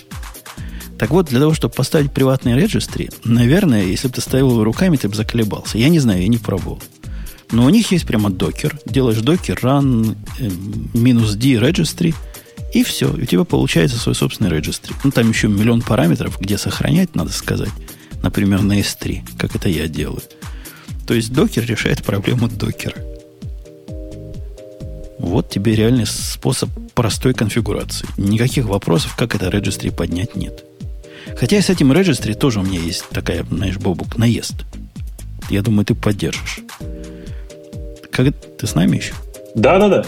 Когда ты делаешь докер, ну, их command line клиент, он тебе разное все позволяет сделать. Вообще могучий клиент. Ну, по-всякому крутой. За исключением одной штуки, которая, по-моему, это маркетинг, маркетинговый булшит и специальное ограничение. Про свой собственный регистр ты не можешь ничего вообще выяснить через его command-line интерфейс. Вообще ничего. То есть, если в стационарном, удаленном, который они за деньги продают, ты можешь search сделать там все, что хочешь, то про свой должен иметь пасконное знание, где что лежит. Ну, это же, это же, это же какой-то позор. То бишь, ты можешь закурлить его, если достаточно умный. Но никакого простого пути смотреть даже какие у тебя имиджи там есть. Не говоря уж, как, как эти имиджи построены, какие версии из них, какая история обновлений, не. Ничего подобного и близко нет.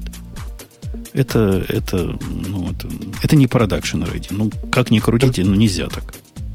Да почему? Ну, а по-моему, это, по-моему, это нормально совершенно. Все, всем идти на их GitHub. Конечно. Ну, я его GitHub называю, потому что я не помню, как он называется, но вы поняли. На их регистре. Публичный. Публично-приватный за, за деньги. Ну, в смысле, они так зарабатывают, у них такая бизнес-модель. Ну, я, я не могу, у меня такой, понимаешь, NDA суровый. Я, я не могу даже показывать, какие пакеты я собираю для конкретного заказчика, не говоря уж о некоторых приконфигури... приконфигурированных данных, которые хотелось бы в имидже сохранить. Подожди, подожди, подожди. Ты, но ну, ты же можешь купить их платную поддержку, и они тебе все помогут сделать.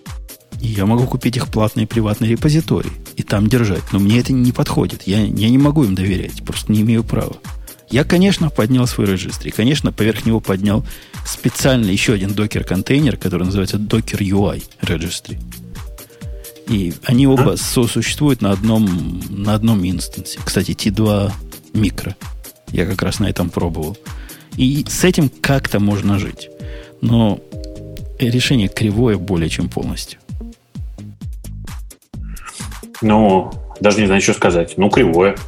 Ну и бог с ним. По поводу... Никто а нельзя дописать вот к их... Ну, это же open source, то есть там запачить так, что... Да, да можно тулзу написать, который будет делать curl какой-нибудь или просто дергать какой-то HTTP URL, потом JQ поверх него делать и вынимать все, что тебе надо из него. Все это делается, но ну, ну, ну такое ожидается, что будет уже.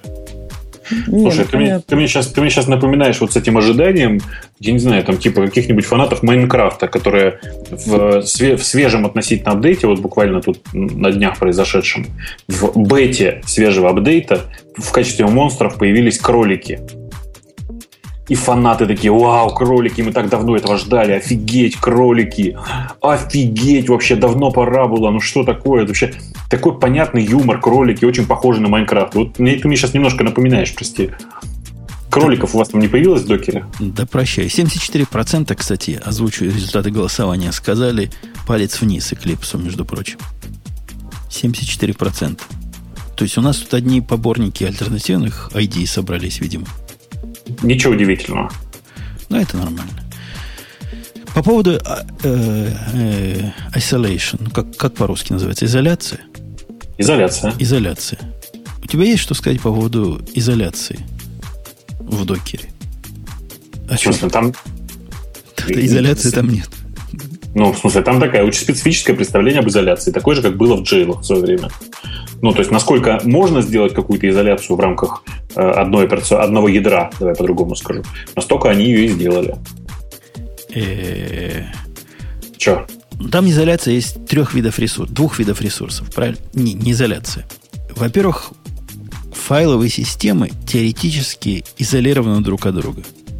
Если ты не используешь отображение на хост. Правильно? Изолированы э, в смысле, а, они не имеют доступ друг к другу, но при этом используют, как ты понимаешь, один физический носитель, что особенно хорошо заметно, если ты на жестком диске, а не на SSD. Да. они не напрямую, но очень явно влияют друг на друга в смысле производительности, ты хочешь сказать? Да, да, да, да. Да, это, ну, допустим. С другой же стороны, если у тебя виртуалки честные, они тоже тут тебе чудес никаких не сделают, правильно? Ага. Жесткий диск, он тоже должен крутиться, головой туда-сюда бить. Тут разница небольшая, прямо скажем. Но вот что касается разделения по CPU, то есть вот этот кошмар всех наших дней, да, когда у тебя в одном контейнере нечто очень любит кушать CPU, и в результате все твои остальные контейнеры начинают проседать и плакать слезами. Это нехорошо для корпоративного такого использования. Не Но в смысле в корпорации, а в смысле кооперативного использования. Кооперативного. Да, да, кооперативчика. Да, да. У них можно выделить на через C-групп. Ты пробовал в C-группе CPU ограничивать? Не, ни, ни разу. Оно как-то такое стрёмное, такое странное. Оно работает не так, как вот я ожидал. То есть ты выдаешь относительные веса, понимаешь, да? Ага. И если у тебя стоит там while, uh, while true вечный, так вот эта балалайка у тебя сожрет все CPU, что есть. Вот все, что есть. Независимо от того, какой ты относительный вес выдал. Но если у тебя появится еще одна такая же while true, у которой будет более высокий относительный вес, то, видимо, она сможет сожрать больше, чем та, которая, у которой низкий относительный вес. Что-то, а... что-то вот такое вот в этом есть. Такое... А как бы ты хотел, чтобы указывались просто проценты и... Ну, ну вообще у них есть такая штука, я не уверен, работает на или нет, называется CPU set. Мне кажется, это гораздо более адекватный ответ, где ты можешь выделить контейнеру первое, второе и четвертое ядро. Или первое, второе, четвертое CPU с точки зрения ОС. Ну, там может быть не настоящее CPU, неважно. И вот таким образом ну, как настоящая виртуализация, понимаешь? Ну да, да. То не, есть, ну, что бы ты ни делал, дружище, больше одного CPU ты не сожрешь. Больше 100% от 800, что у меня есть на всех, ты не сожрешь никогда. Я, я это вчера только обнаружил, но я не знаю, работает оно или нет, поскольку нигде про это не читал. Может, кто, кто из специалистов знает, работает ли CPU-сет уже, или это просто для будущего использования сделано. Ну, у нас точно, видимо, в чате никого сейчас на эту тему нет, потому что чат замолчал. Он такое впечатление, что он отключился. Нет, он, мне кажется, вникает, внимает. Внимает. И еще одно приложение, применение, которое я нашел. И, на мой взгляд, оно вообще, вообще крутое, понимаешь? Ну? Вот вообще. Делаешь ли ты, Бобук, интеграционные тесты, хочу я тебя спросить? Я лично нет. Но ты понимаешь, что интеграционные тесты иногда скорее полезны, чем бесполезны. Да. И вот поднять интеграционный тест это настолько большая головная боль, что мы с Ксюшей, например, пытаемся ее настолько избежать, насколько можем. То есть просто мы их не делаем. Правильно, Ксюша? Мы не делаем интеграционные тесты. Да, но мы как Бобук считаем, что они полезны.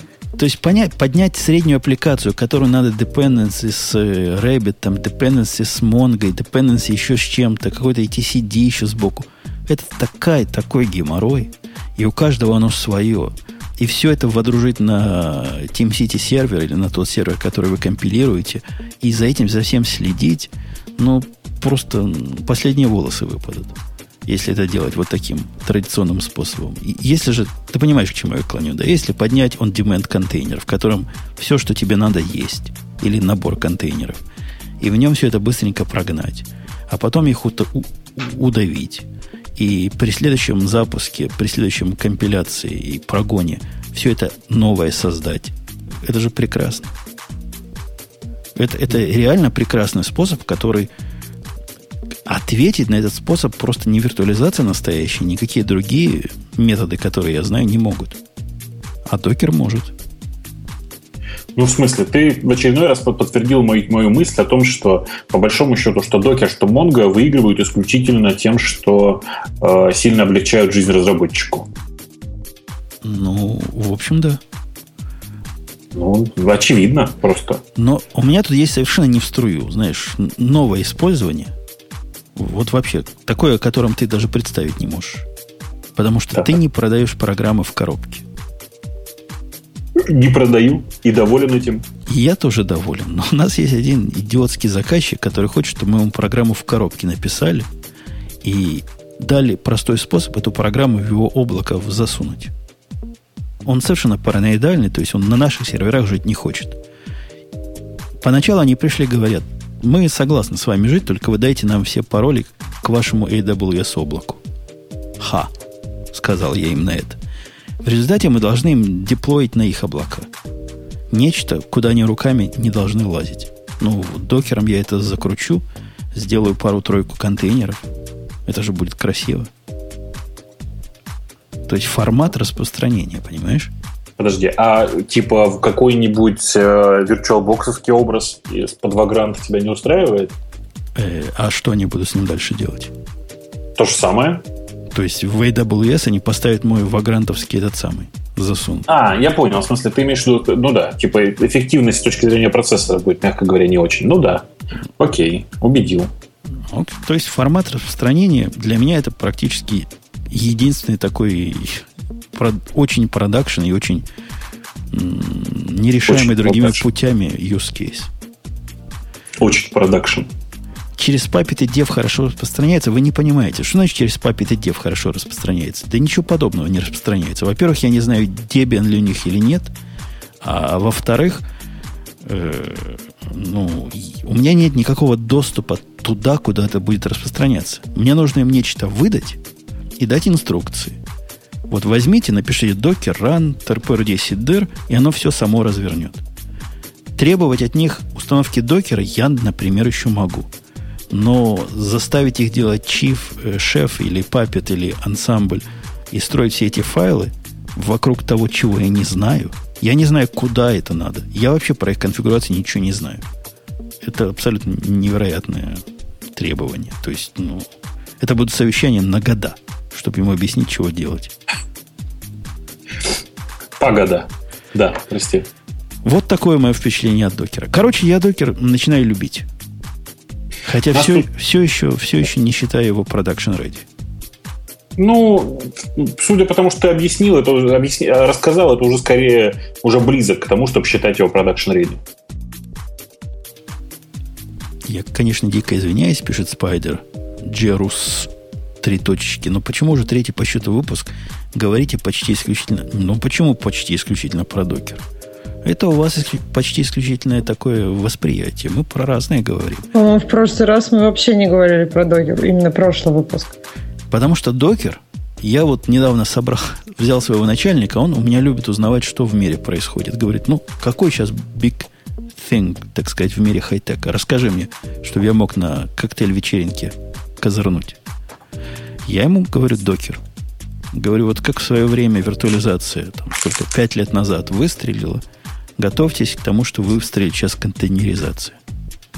Ну, я же говорю, докер и монго – это два слова, про которые все время будут говорить. А как по поводу третьего слова, которое я знаю, ты ненавидишь, но которые ждут нас просто упоминания этого слова из двух букв. Не из трех, но из двух. Из двух букв? Да. Пу? По три буквы. Ну что ты? Ну окей, хорошо, ладно, ну. Я про Go. Почему я ненавижу? Я к нему очень спокойно отношусь. Просто кайфа не понимаю. Ну, давай. До того, как мы начали выпуск, ко мне приходил человек и говорит, когда вы про Go начнете, обязательно меня позовите. Мы его позовем? Ну, давай позовем, почему нет? Ну, я сейчас попытаюсь его позвать. И вот так вот, да, вот так вот сейчас. Плюс, как сложно стало в Microsoft теперь жить, а? В смысле, почему? Ты в смысле, ты поставил новый скайп или что? Ну да, не, невозможно добавить человека, не зная, ну просто кликом нельзя его добавить. Надо писать чего-то. Вот я написал чего-то, добавил его сюда. И Алексей? Да, я тут. Здравствуй. Смотри, как ты хорошо сразу зашел, не слышно эхо. Ты не первый раз с нами?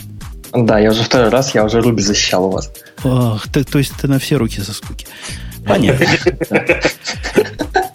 Э, статья, о которой мы говорим, это э, о том, что Go это хорошо или Go это плохо, и вызвана она как раз чуваком. Ксюша, ты читала статью чувака, да, который в Node.js говорят большой перец? Ну вот я сейчас в процессе. И как-то ее пропустила. На самом деле интересно то, что Ти-Джей Халавайчук не факт, что это один человек. То есть это вся группа товарищей. Есть легенда, да, что он очень большое количество кода пишет, и что, возможно, это толпа. И вот, и вот эта вся толпа сказала, что бросает э, Node.js, потому что Node.js это для ламеров, а Go это для настоящих пацанов. Ну, это ведь правда. Ах, правда. Бобок, выдай гостю по первому числу. Объясни, почему Go это суровый отстой. Слушай, да ладно, на фоне ноды, которые, в которой TJ большую часть времени yes, yes. был, э, конечно же, Go это прямо rules rules. Ну ты что? Ну ты подумай сам. Ну как можно серьезно расценивать, как в качестве серьезного языка рассматривать JavaScript? Ксюша? Да. Я вот опасаюсь. Почему? Потому Ты что в прошлый раз... Что все умнее станут, когда перейдут в JavaScript на что-нибудь более не, не, серьезное? Я другого. То, что кто-то станет умнее меня, у меня такие сомнения пропали уже 25 лет назад. Я опасаюсь другого. В прошлый раз, когда я высказал свое нелицеприятное мнение, не помню о чем, ты сказала, что не только Бобок был злой, но и я. Можно я сегодня побуду злым? Когда будем говорить про Go? Может. Потому что гость, судя по всему, будет его защищать. Ну, конечно. Еще как. Нам нужен конфликт. Алексей. Да. Ты вокруг себя осматривался? Вот да, поверни конечно. голову вправо, поверни голову влево. 2014 так. год на дворе. Угу. Создавать язык в виде Go, который настолько чудовищно застрял, я даже не знаю в каких годах, он не из этого века. Это язык из прошлого века. Ну да. Но так же, как и его авторы, в общем-то. Ну, ну, в 2014 году я понимаю, когда создают Swift. Вот я все понимаю, вопросов нет. Но когда там, сколько, три года назад создали Go, и я на него посмотрел сейчас, я сказал, боже мой, сказал я себе. И вот это новый хайп, язык, в котором для того... Это Ксюша, ты знаешь, как в Go обрабатывают исключительные ситуации? Хочешь, я тебе расскажу? Так. Бобук уже ржет, он, потому что он знал. Он знал, он знал. Бобук, расскажи. В смысле, ну, классическим образом, так же, как в C. классическом C, Пайка и Томпсона. Но у них есть улучшение. В C необходимо вернуть либо null, либо значение, правильно? А это же передовой язык. У них можно тюпл или кортеж вернуть, в котором будет первое, значит, ответ, вторая это смогла, не смогла. Но это не совсем так. Наоборот. Ну, да, наоборот. наоборот. Что наоборот? Ну, можешь первым вернуть смогла. Какая разница? Тут твои. Нет, ну идея то, что да, возвращается ошибка, ну то есть результат. Как Результат и состояние да, ошибки. А, состояние... То есть, короче, ну, да. эксепшенов нет. Ты это хочешь сказать просто? Ну, я ну, хочу сказать, что эксепшенов нет, это раз. Есть какая-то слабая пародия на exception, которую они называют паник, который является unchecked exception в переводе на человеческий язык. И есть слабая пародия на finalize, которая позволяет закрыть ресурсы, э, которые называются defer. И вот это все, что они дают про обработку ошибок. Слушай, ну там, кстати, у нас в чате было тоже интересное предположение, что обработка ошибок там производится через SetJump. Но как бы не настолько, конечно, все, но вы были близки, в общем. А, по поводу эксепшенов, простите. Вы просто забываете, что это язык, которого, у которого первые две буквы из названия компании. А в Гугле, напомню, на всякий случай, большая часть C++ программистов принципиально не использует эксепшены, потому что это слишком сложно. Буквально у них в стайл-гайде было написано, что exceptions are too tricky. О, понимаешь? Я про сложность еще поговорю отдельно, понимаешь? Ну да, давай, давай про, про обработку ошибок. Алексей, ты считаешь, что ну, реально вот в, в, в мире вокруг нас это адекватный способ? Умпутун начал с того, что сказал, что в Go неправильная обработка исключительных ситуаций. Исключительные ситуации – это как раз паника. Да? И в случае паники нужно аккуратно там, закрыть все ресурсы и выйти. Для этого паника существует. Все остальные ошибки, которые происходят в программе, это не исключительные ситуации, это обычные ситуации. И поэтому они каждый раз возвращают как бы результат операции. Да. Это философский вопрос. Ну, то есть это вопрос, который говорит, что единственные эксепшены, которые имеют право на жизнь, это divide by zero, а все остальное должно программа быть с большим мозгом и обрабатывать вместе ну, вызова. Не, не совсем. То есть, например, вот, ну, я пишу production код на Go, да, и вот если у меня есть веб-сервис, да, в нем происходит какая-то исключительная ситуация. В результате это все заворачивается в том, что клиенту отдается 500. Естественно, весь процесс при этом не падает, и вот здесь как раз механизм паники и рекава вполне можно использовать. Но если я там, не знаю, пытаюсь открыть файл, а файла нет, это исключительная ситуация. Это нужно проверять в коде. Ну, я бы с тобой согласился. То есть это немножко переходит в область дискуссии, нужны ли checked exception или только unchecked exception. Я бы даже согласился, что, допустим, одних unchecked exception достаточно. То есть вот этих эксепшенов, да, о которых ты говоришь. Потому что те, они как бы на самом деле не эксепшены, если да. уж прям так. Да, но если бы был механизм вменяемой обработки, как вы их не называете, эксепшенов, и не надо было вместе вызова их обрабатывать и знать про всякую функцию, все, что оно может неправильно вернуть, и знать ее конвенции по поводу, как оно это вернет, свою ситуацию ошибки, или не вернет, или черт его знает что, я бы, может, согласился с этим подходом. Ну, бардак я, же я, у вас. Я бы сказал, что обработка ошибок это вообще сложная тема, да, то есть если мы берем любой язык программирования, смотрим на документацию, как бы документация про ошибки, как правило, очень-очень плохая. Вот, и поэтому как бы Go эту, эту сложность не скрывает. Да ничего себе не скрывает. Она делает эту сложность еще более сложной, чем ну она да, в других она ее языках. создает немножко, я бы даже сказала, у себя. Сложность Go в обработке ошибок, Бобок абсолютно прав. Ровно такая же, как все. Один в один.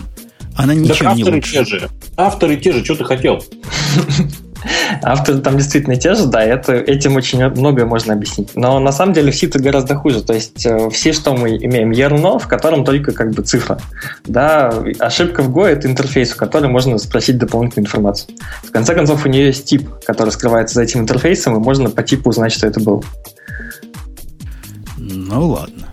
Я, мне не кажется такой способ обработки ошибок э, удобным для больших Нет. систем, но да, мне, вообще, мне вообще всегда кажется, что формулировка «а в C еще хуже» Это, знаете, это, помните, когда хоронят старого преферансиста и замыкающая кортеж два чувака, которые несут гроб один другому. Да, вот пошел бы с червей, было бы еще хуже. А, так, понимаете, ну, надо же не с худшим сравнивать, а с лучшим. В Нет, нормальных есть... языках давно есть поддержка и того, и другого способа э, обработки ошибок. В смысле, и эксепшенов, и как бы классическое ну, возвращение тапла в вашем конкретном случае. Нет, просто мне кажется, C хорош тем, что он быстрый, и все знают остальные плюсы C, и реклама Go это как типа C, но чуть лучше. Чуть, поэтому... чуть медленнее. Чуть, чуть проще, да? Это чуть как C, но чуть проще. Вот по поводу чуть проще. Скажи мне, дорогой э, Алексей. Да. В Go есть концепция как указатель, они так и называют, да, поинтер, указатель. Указатель, да, да. То есть язык, который с garbage коллектора, правильно? Да, да. В этом языке введена концепция указателей для того, чтобы возможно передавать было э, аргументы, которые твоя функция может модифицировать. Я правильно понимаю? Ну, вот это, в том числе для этого, да. Ну, в том числе это не, не самый главный use case, для чего они нужны. Я не знаю, какой самый главный. Вообще говоря, один из как бы, значительных use cases это просто оптимизация. Да? То есть, если ты передашь функцию какую-то большую структуру, то если передавать ее там, через стек, то это слишком неэффективно. Поэтому проще передать указатель. То есть, мало того, что ты передаешь по указателям, Бобук, заметь, в этом языке вообще не существует концепции immutability. Современный язык, который тебя продвигает в порочной практике практика, когда тебе нужно два аргумента между собой поменять функции, и ты не возвращаешь тюпл в результате, а меняешь на месте эти два аргумента, по-моему, в Go является чем-то, ну, нормально, чуваки. Типа, нет, нет, нет, нет. Э, как бы Go не запрещает этого, но он как бы не заставляет тебе это делать. То есть ты функцию можешь написать нет. и так, и так. Интересно, почему вот здесь и так, и так, а эксепшены вы решили отменить? Эксепшены, потому что там исторический момент, то есть паника была изначально, а вот механизм восстановления после ошибки, да, то, что сейчас стало defer recover, он изменился. Они его специально сделали менее удобным для того, чтобы не использовали исключения для передачи управления. Понятно, понятно, да. Колеса в нашей машине специально квадратные, чтобы люди не ездили, не ездили быстро. Я ну, понял. Вроде того, да. Это действительно так. У меня есть какой-то концептуальный и э, когнитивный диссонанс, глядя на Go. Он язык э, я даже не знаю, он, он не функциональный, да? То есть это не функциональщина. Нет. Это не объектно-ориентированный язык тоже. Потому что назвать это объектно-ориентированным, это плюнуть в лицо страус-трупами и всяким прочим. А, насчет объектно-ориентированных подхода есть сейчас, интересный сейчас, анекдот. Сейчас, Ладно, потом. Сейчас поговорим про это. Но он какой-то третий. И, по-моему, это третье вобрало в себя все недостатки обоих. То есть, как функциональный язык, он какой-то странный. То есть, функциональный язык, в котором immutability не форсируется никак. Мало того, оно даже никак не выражается. То есть, никаких валов, там, варов, ничего такого нет. У тебя все переменное, делай на твоей совести, как ты с ними обходишься. Да, там есть не, ну рекурсия, ну... там действительно можно функции анонимные делать, можно функции передавать, но при этом никакой иммутабилити нет. Что как не, ну иммутабилити, ну как, ну, ничто не мешает функцию передать как бы параметр по значению. Создастся копия, получится копия. Э, я вообще не совсем про то. Я про то, что, допустим, в более сложном случае, когда у тебя есть, ну, то, что у них как бы объекты, которые угу. стракты, да? Ага. Объекты без функций. Бобок, угу. ты видел, как, как у них объекты привязываются к методам в этом языке? Объекты к? Нет. Как? Ну, ну не объект. Как у них создаются объекты? Объект это комбинация стракта и методов, которые поверх этого стракта работают. Ну, очевидно, очевидно. Ну, так как все, опять же. Да. да. Ну да, ну да, ну да. И вот эта вся балалайка, у тебя есть стракты, которые mutable просто, они другими быть не могут, правильно? Да. Там нет, нет варианта. И вот да. ты с этими mutable структурами пытаешься построить функциональную цепочку обработки. Угу. Это Конечно, можно и так. Но это, как, конечно, и на бейсике можно функциональным образом писать, если очень хочется. Но зачем же делать да. нашу жизнь настолько сложной? Ну, потому что как бы Go в этом смысле ну, не ограничивает тебя. На самом деле, если у тебя есть структура, которую ты хочешь, чтобы он, там, ее поля не, не менялись, да, просто эти поля не экспортируются. И, соответственно, все, что внутри пакета находится, все может менять эти поля, а все, что снаружи, нет. Тем самым ну, можно ну, попытаться да, это симулировать immutability подход. Зачем? Это для, для очень бедных. То есть такое immutability, которое сильно верит программисту и знает, что он, он-то знает, чего делает. А, так это больше да. на паблик похоже. Ксюшенька, да, ты когда-нибудь да, видела нет? программиста, который знает, что он делает? Достаточно Нет, мне долго. кажется, тут не только про то, что знают, даже про тех, кто знают, любят, когда за них что-то проверит компилятор. То есть, что действительно э, это там структура данных, она immutable, и если кто-нибудь ее где-то поменяет, то просто он это не скомпилит. Мне кажется, что это полезно. Проверка компилятором часто это полезное дело. Поэтому мне кажется, плохо, что нет такого. Я не за фанатизм. Я не говорю, что нужно сделать все mutable. И не Haskell какой-то у нас, прости господи, здесь, правильно? Угу. Но хотя бы, хотя бы уровень скалы, где у тебя хотя бы есть возможность хоть как-то намекнуть, ладно, скалы, бог с ней со скалой, хотя бы уровень Java, где хоть какую-то, какой-то намек на immutability можно сделать, я бы приветствовал в Go. А здесь же вообще ничего нет. Ну, ну, ну, ну у меня нет слов. Заведи.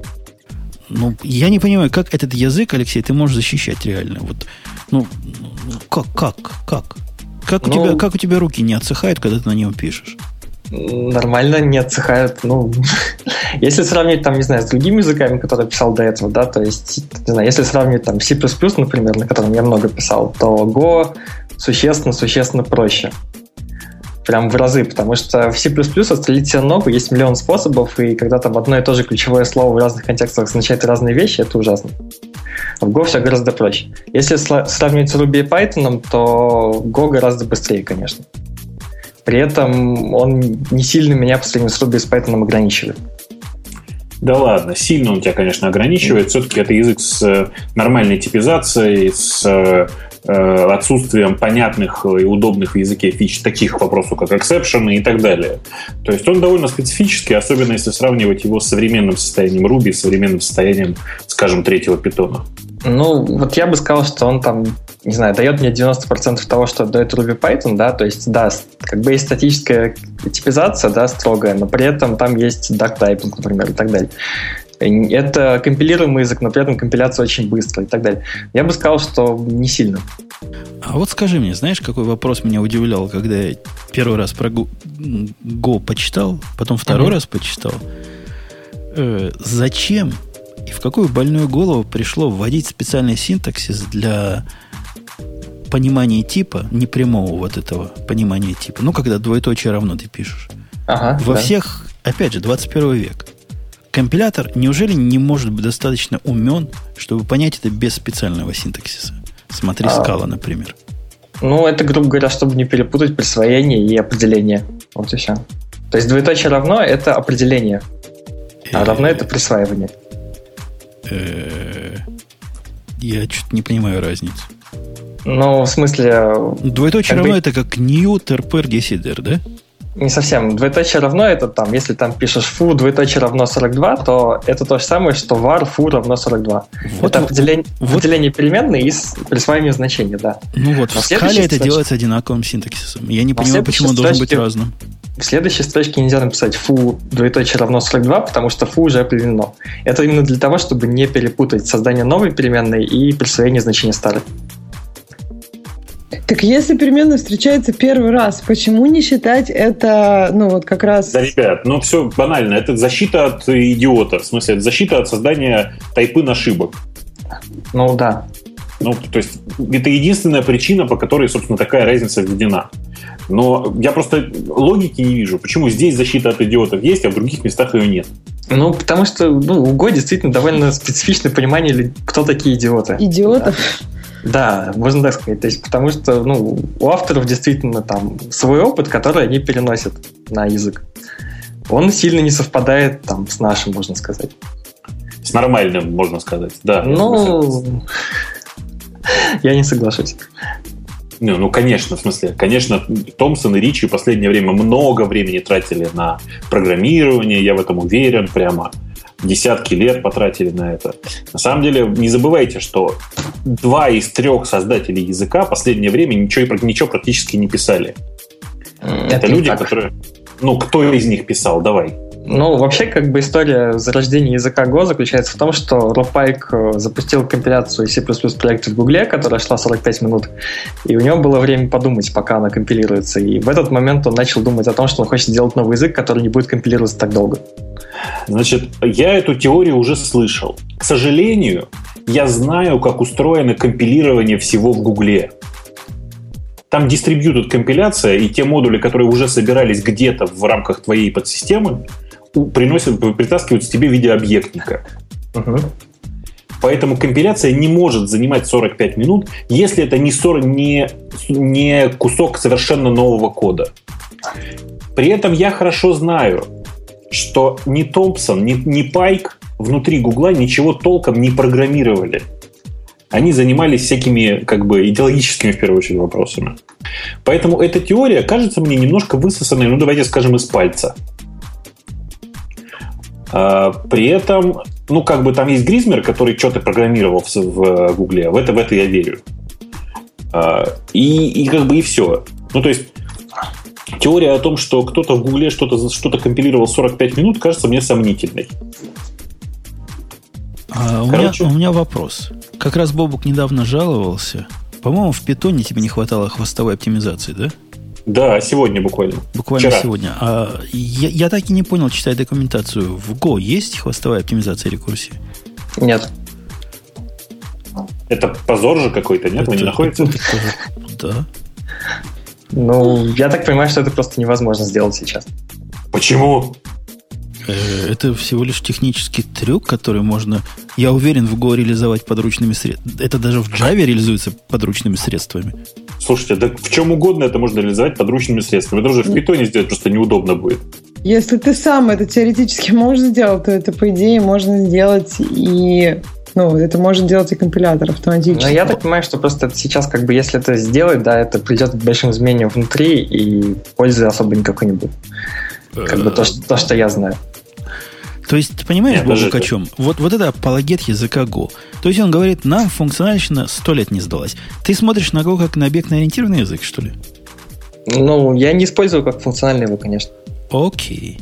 Давай про объектно-ориентированный поговорим. Э, не кажется ли тебе... И мы, мы помним, да, из классиков там inheritance, полиморфизм, какая еще третья хрень? Инкапсуляция. Инкапсуляция, это все, значит, Это все три основных признака и три причины, зачем нам нужен ООП. Угу. Инкапсуляции здесь нету, да, у вас? Не принято. Почему есть? Инкапсуляция ну, как раз есть. Инкапсуляция на уровне? На уровне ну, экспортированное поле или нет. Или ты имеешь в виду, что методов нету а, приватных? Но они тоже есть. Я не знаю, а есть приватные методы? Да, есть, но которые с маленькой буквы пишутся, это не экспортированные методы а, из пакета. Так сказать, но они на, на уровне пакета, да, получается. Welcome to Python. Подчеркиванием будем определять, какие методы правят, какие нет. Да, примерно так. Ну, не совсем. В питоне все-таки его можно вызвать, а вот в Go из, из другого пакета совсем никак нельзя. Но он не приватный, это то, что в нормальных языках называется package Protected. level. Package level, да. да. Окей, даже не protected, а package level. Да. Понятно. То есть инкапсуляции нет. Договорились. Инкапсуляция есть, но она инкапсулирует внутри пакета. Дальше. Полиморфик поведения, я так понимаю, в каком-то виде есть, хотя идея отвязывать поведение от структуры данных, мне кажется, несколько чудной. Как у вас ну, принято. У вас есть данные, да, и есть... Да. Это какой-то функциональный подход, с одной стороны. То есть, я понимаю его. Есть данные, сказал, есть это обработки. Процедурный подход. Процедурный подход. Ну, может быть, процедурный. Но тебе не видится, Ксюш, тебе не видится идея, когда данные отделены от обработки, какой-то искусственный и какой-то недоделанный. Чувствуется, чего-то недопилили. Или я чего-то не понимаю. Ты понимаешь, у них, чтобы ты понимал, у них есть структуры, которые могут держать в себе только поля. Ну, я поняла, да. И у них есть методы, методы, методы, которые как-то типа им сообщения посылают. Там, они это, по-моему, месседжами называют, не? Ну, нет, нет, со всеми-то есть структуры обычные. У них есть как бы функции, которые в качестве первого аргумента принимают указатель на структуру, ну или саму структуру. Это на самом деле так же, как в питоне, по сути, сделано. Совершенно, То есть методы там есть. Ну да, но питон никто и, и в страшном сне не называет объектно-ориентированным языком, насколько я понимаю. Ну, мультипарадигменный язык. Ты но что? ООП он меньше всего из этих всех парадигм. Слушайте, там дело, дело же не в этом. Дело в том, что в питоне хотя бы есть синтаксический сахар, превращающий это в связанные классы. Как бы да, в объект, а, в случае, который... В случае с Go это очень странная такая штука. то есть, в, в Go это сильно проще, да. То есть там есть типы, соответственно, есть структуры, есть привязанные к ним методы. А вот с полиморфизмом действительно не все так обычно, но, наверное, Путун сейчас расскажет. С полиморфизмом вообще, по-моему, ноги отрывать надо. Которые остались. Руки, руки мы уже за эксепшн оторвали, а теперь пришло время ног отрывать. То есть для того, чтобы у тебя утка была и другим зверем, анималом каким-то, тебе необходимо на практике в структуру утки включить другого зверя анонимно. Правильно?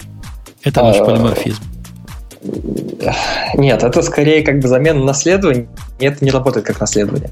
Это как бы встраивание. Но оно ну, для другого все-таки. Для чего? Ну, оно для того, что... То есть наследование, да, оно означает что? Что что-то является чем-то. А встраивание — это, по сути, наличие поля, которое просто анонимно доступно извне. То есть если у него можно вызывать методы, например, его, да, не указывая имя поля. Да, вот но необходимо указывать тип поля, да? Uh, нет. Вообще ничего не нужно ну, указывать. Вообще не нужно указывать. То есть ты встраив, встраиваешь анонимную, он у тебя становится тем. То есть это действительно похоже на...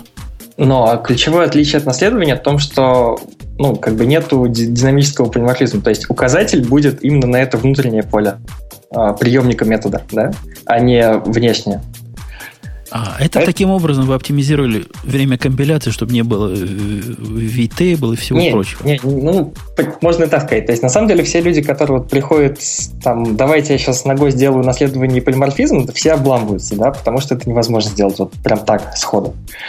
То есть, э, полиморфизм Go реализуется тем образом, что у нас у структуры есть некое поведение, оно заключается в метод. Дальше делается интерфейс, который говорит о том, что все структуры реализуют этот метод и делают это вот что-то другое разное. А дальше метод, который принимает эти структуры, которые чем-то отличаются, принимает эту структуру. И тут интересный момент в том, что вот этот метод, он внешний по отношению к этой структуре. То есть, по сути, это просто отдельная функция. И это, конечно, удивляет людей, которые приходят там с Java или C++. Ну, людям, которые приходят с JavaScript, наоборот, наверное, покажется вау Как, им это как, покажется, как, как наука шагнула. Им пока что это проще, но непривычно, и, скорее всего, они уйдут обратно. А какие у этого плюсы? Ну, то есть, что это у нас просто методы, которые висят в воздухе и принимают указательную структуру. Я понимаю, когда методы, ну, просто методы, когда они не принимают указатели ни никакие структуры. Но вот когда методы все равно связаны так глубоко с какими-то структурами, да, зачем да нет, им я, быть? Я, я просто, на самом деле, криво объяснил. То есть, у нас вот есть какая-то функция, да, которая там принимает один аргумент. Этот mm-hmm. аргумент, про него известно, что он реализует какой-то интерфейс. Это как раз за этим интерфейсом скрыта разница между теми реальными структурами, которые он принимает. Ну, то есть, грубо говоря, он принимает ну, что-то интерфейс... похожее на утку, и да, дальше да. ему можно передать там и утку, и гуся, и все, что остальное, у чего есть метод DAG, грубо говоря. Но обычно это реализуется, ну, то есть ты говоришь, что вот этот метод он там принимает э, какую-то структуру, и обычно да. это одна структура. То есть... Да, а здесь это не обязательно структура, это именно интерфейс. То есть лю- любая ну, вещь, которая реализует какие-то методы. Короче, там просто, там просто наслед, наследование реализовано через дактайпинг, вот и все. Типа того. По, по, по Я бы сказал, что там виртуаль, виртуальные методы. Виртуальные методы реализованы через дактайпинг. Ну да. А у меня вот еще провокационный вопрос. Mm-hmm. Есть такой язык Java называется. И в этом языке Java, по-моему, в прошлом веке – был типа большой дел, буквально big fucking deal, когда они придумали то, что в C++ до этого уже было. Поэтому на Java ржали. Я говорю про дженерики, которые там темплейтами называются. А? В вашей реальности вообще дженерики это вещь какая-то абсолютно ненужная, правильно? Ну, на самом деле на Go они нужны реже, чем кажется. То есть кажется, что они нужны всегда, на практике довольно редко. Э, Че-то я Бобок. Ну, это, да, не, ну это вот, это чисто, чисто вот из моего опыта программирования на языке. То есть тут сложно сказать, как бы, что является причиной, а что следствием. Да, то ли я их не использую, потому что их нет, то ли потому что они особо и не нужны. Не, у меня, у меня просто... Я помню, как у нас в Java были, допустим, коллекции чего-то до того, как были дженерики. Угу. А у вас как с этим обходится? Ну, то есть есть, как бы, не знаю, как минимум три варианта. Да? Первый вариант это, как я уже пытался описать, это как раз через интерфейсы. Второй вариант это через пустой интерфейс, который, ну, не знаю, является там базовым самым типом, точнее даже не знаю, не типа, а просто void звездочка по сути, который можно к чему угодно привести безопасно и проверить там, что получилось. Ну да, да подожди, я тебе, я тебе переведу на человеческий язык. То есть это такой лист, который может объекты внутри хранить. Да. Это, ну, да, действительно, в 19 веке это считалось передовым словом в программировании, я согласен. Ну, это плохо же, это просто никто это не проверяет. То есть, ну, а, а бы что куда передал, а бы что вернул, но ну, а если хочешь, чтобы это а бы что было одним и тем же, как тебе это сделать? Вот. Для, для этого можно использовать, опять же, либо интерфейсы, если это известно, как бы, что это. Но интерфейсы как бы не очень хорошо работают, если тебе нужны какие-то, не знаю, базовые типы. Да? В этом случае либо пишут код, либо делают код-генерацию. К сожалению, пока так. То есть это на самом деле, это на самом деле известная проблема, и разработчики Go, как бы, грубо говоря, пытаются выбрать вариант дженериков, который бы их устраивал. То есть там есть большие статьи на эту тему. Грубо говоря, они выбирают, что ну, тормозить, медленнее работать будет либо компилятор, либо в процессе выполнения, либо программисту больше писать. Ну, пока что, ну, пока это, что программисты это, больше Это, это ясное дело. И C++ любая программа, мы с Бобуком еще помним, в которой есть дженерики, темплейты, она компилируется как на порядок дольше, да, чем программа да. без него. Да, вот что, в общем, очевидно. Да, а, кстати, вот... появление эксепшенов тоже, очевидно, тормозит компиляцию. Вот. И, соответственно, текущее решение этой проблемы в год то, что тормозит программист. Он пишет дублирующий код или использует код-генерацию. Ну, ты понимаешь, Слушай. в этом есть серьезная и суровая проблема. И какое-то концептуальное неприятие мною вот этого всего подхода. Ресурсы программиста – именно человека, они уже ограничены вот от рождения. Ну, может, тренировка их можно немножко увеличить. Ресурсы компилятора, ну, они практически горизонтально масштабируемы. Но вот... Почему такой перевес в сторону? Ну, я не могу больше мозга, я не могу три мозга себе вырастить. Не, не получается пока. Ну вот после Ваш... перехода из языков, которые долго компилируются, переход на Go, он такой качественный. Там компилирование даже очень большой программы занимает реально секунду. Блин, да компилирование это процесс, который ты вызываешь, я не знаю, 10 раз в день, а думаешь ты при этом 24 часа. Да, ну, и, да и кроме я... того, я тебе скажу другое. В современном мире при сборке программы вовсе не компилирование является самой медленной частью, а запуск всех автоматических тестов является медленной частью. И время компилирования, даже если у тебя все тесты до 100 миллисекунд, но у тебя этих тестов тысяча, ну умножь 100 миллисекунд на тысячу, вот ты получаешь какой-то размерчик уже, который, на фоне которого время компилирования меркнет. Ну, вот я бы сказал, что как раз вот переход к быстрой компиляции это все-таки такой качественный скачок именно в том, как ты работаешь.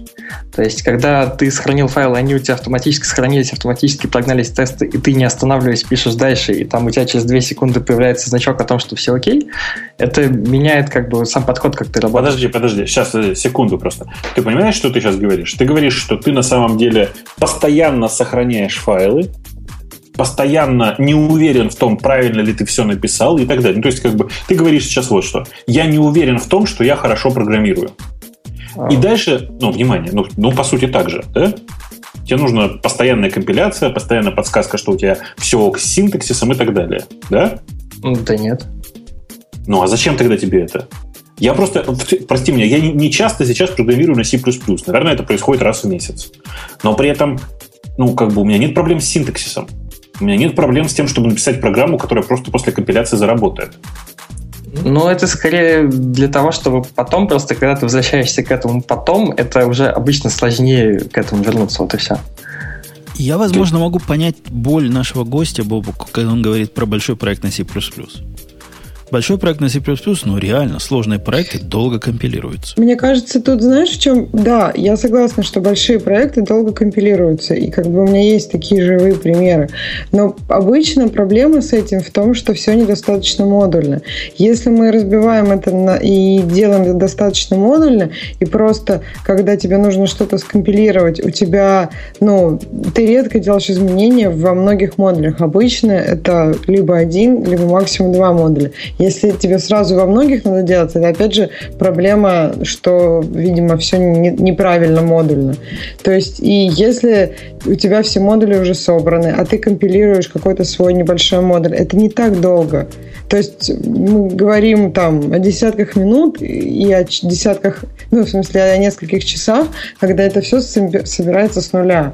А это, ну, странно. Так ты, не должно ты, часто ты забыла о моде собираться. главной нашего века. Рефакторинг.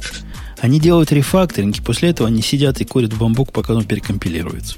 Слушайте, да ну перестаньте. Если вы в C++ откажетесь от использования всей э, широкой лексики, то есть откажетесь от метапрограммирования темплейтов, откажетесь от использования буста, потому что в Go, напомню, тоже ничего из буста нет, откажетесь от использования большей части крутых фич, фич э, STL, то скорость вашего скорость компиляции, я уверен, сравнится с скоростью компиляции на Go. Ну, в смысле, я, я вы получите Go и, и, и нет, что? Нет, Go мы не получим.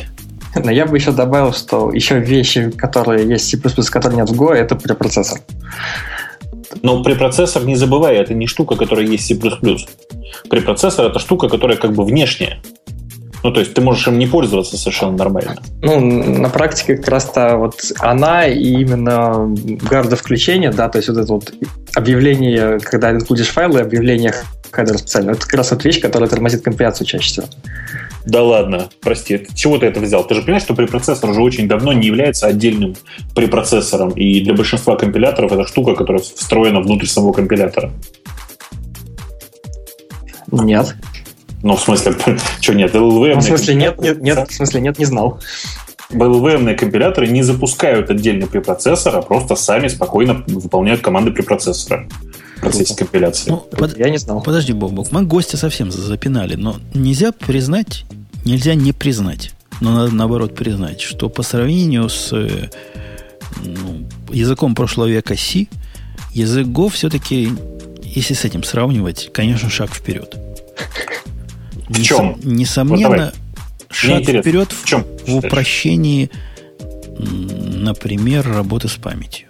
То есть работы с памятью просто нет больше. Несмотря на то, что он тебе как бы там поинтеры, как бы указатели, но это совсем уже не то, что было в наши добрые старые времена. тебе не надо память выделять, тебе не надо за ней следить, у тебя весь язык, в котором какие-то smart PTR по всему натыканы и всегда работают, как бы, как бы уже включено. Все включено, правильно?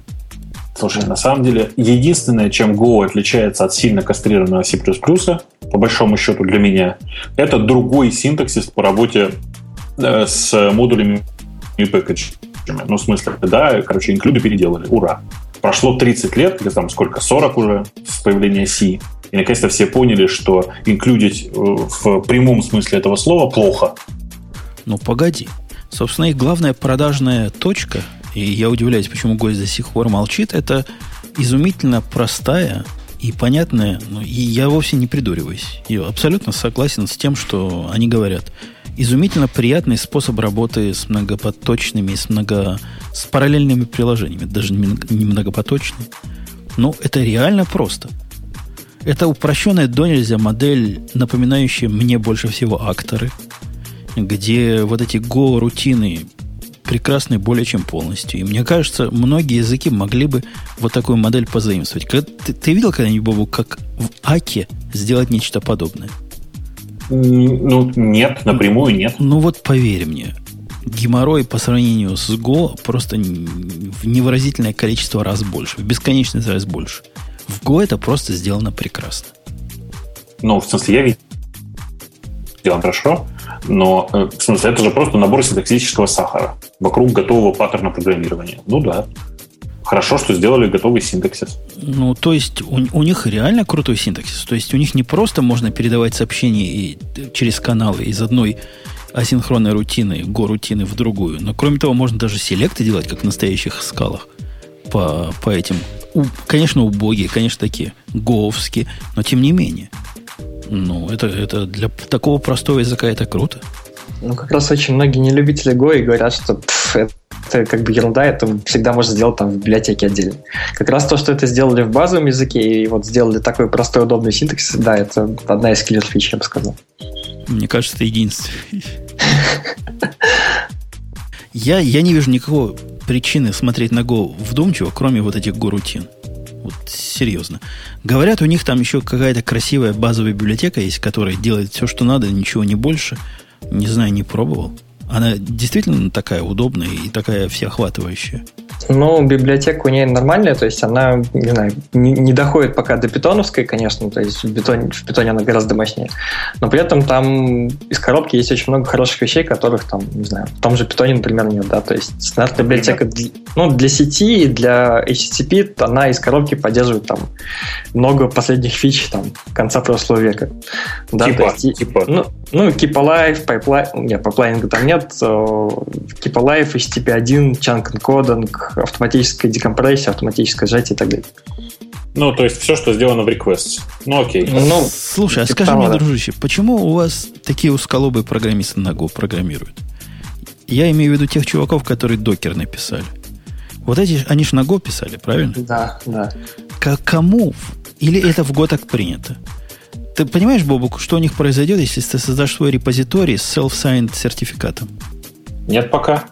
Я тебе скажу. Команда пол просто упадет. Это Но... в Go вообще нельзя с self-signed сертификатами работать? Или это просто э, авторы докера выбрали, что они это будут реджектить полностью? Э, нет, это выбор авторов там можно вполне сделать. Нормально. Ну, то есть у вас какие-то там отъявленные. Не, ну в смысле в стандартной библиотеке работа как бы с сертификатами, да, то есть там можно его проверить, не проверить, можно принять там сам подпис и так далее, то есть это, это возможно. возможно. Почему в докере это не сделали, да, я не, не знаю. Понятно. Ну, в общем, такие, такие параноики там собрались. Э-э- что еще у нас в углу такого хорошего, о чем мы все не знаем, но должны знать? Хорошего ничего. Не, я, я бы сказал, что действительно это язык там не для того, чтобы там придумать какие-то новые фичи или там эволюционировать старта. Он вот как бы говорили то, что одна из киллер фич это его конкурентность, да? Я бы сказал, что одна из главных его киллер фич это его простота. Он простой, он сверхпростой, и поэтому на нем просто удобно писать. Ну вот количество всяких приблуд, которые на нем пишут, действительно внушает уважение. Что не посмотришь, оно на Go написано. Вот буквально, буквально. Пойдешь на на куда угодно, на GitHub. А там прямо го-го-го, сплошной Go. Ничего кроме Golang нет. Я тут читаю сравнение Go и Rust. Ну, это два языка таких модных, которые из C выросли. Или поверх C, я не знаю. И как раз у Go плюс, что это очень хорошая комьюнити. То есть вот ты, ты сказал, много проектов пишется и много всяких обу обучающих материалов, то есть э, можно есть у кого спросить. Да, ну, это, это, это, язык, это язык, Ксюш, на один вечер. Вот, вот реально. Он по простоте, он, я с авто с нашим гостем согласен. Он действительно простой язык. Простой после того, как ты себе мозг сломаешь и поймешь, что действительно вот так они не сделали, как бы тебе казалось, надо бы сделать. Но после этого он, он действительно простой. Бобук, у меня к тебе вопрос, как к питанисту. Среди да. питонистов, которые разочарованы джилами, измучены джилами, это как бы считается сейчас выход. Они бросают свой питон, потому что им надо что-то сервер-сайт писать, а, намучились на, на питоне более не могут, и теперь идут в Go. Ты вокруг себя такой наблюдаешь? Не, вообще ни такого не наблюдаю. Дело в том, что на самом деле это язык немножко для разных вещей. Ну, то есть, на самом деле, количество фреймворков, которые сейчас вокруг Go понаписаны, их, конечно, уже, уже тысячи. Но все, что пока понаписано, оно все довольно слабое, довольно малофункциональное, а главное, требует повернуть голову в другую сторону. Ну, то есть, понимаешь, как бы асинхронная парадигма это, конечно, прекрасно, но заставлять типового веб-программиста использовать, э, э, как это сказать, лишние клетки своего, своего головного мозга для того, чтобы объяснить ему, как работать с базой данных в, асинхронном, в асинхронной парадигме, ну, это перебор немножко. Ну, подожди, этот же мир у них сдвинулся, вот этих веб-программистов, и которые пишут бэкэнды для вебов, на Node.js, где и так уже все так было. Поэтому мне переход с Node.js на Go как раз не кажется чем-то странным. С Node.js на Go, конечно, не кажется. Но и количество разработчиков на Node.js тоже не очень велико, прям скажем. По сравнению с Python, например? Да, по сравнению с PHP, например. Ну, а ты, ты слыхал, что твой любимый-то Python теперь уже не в фаворе, в, в любимом нами Dropbox? А, да это ерунда. В смысле, это другая совершенно история. В Dropbox ту, тот кусок, который связан с работой с сетью, решили переписать на Go. Ну, что, в общем, вполне логично. Язык немножко более низкого уровня, и это совершенно нормально. Ну, они, они круче говорят. Они говорят, мы планируем весь бэкэнд переписать. Все, что на нашей стороне серверная часть, типа, с питона на Go. Мне интересно, что по этому поводу думает Гвида, который, если я ничего не путаю, до сих пор там работает. Я думаю, после этого каждый раз Гвида переворачивается, в чем он там сидит сейчас. В кресле, я думаю. В кресле. Крутится в кресле постоянно. Ну и наш, наш рекламодатель тоже на Go, да? Или все уже переписал, или все собирается переписать? Я, не, я вот, вот эти детали я не знаю, если честно. А что там? Я вот такое слыхал, да. Что Прикольно. Прикольно. То есть, я, глядя на себя, вот, дорогой гость, я uh-huh. не просто так пошел на год читать.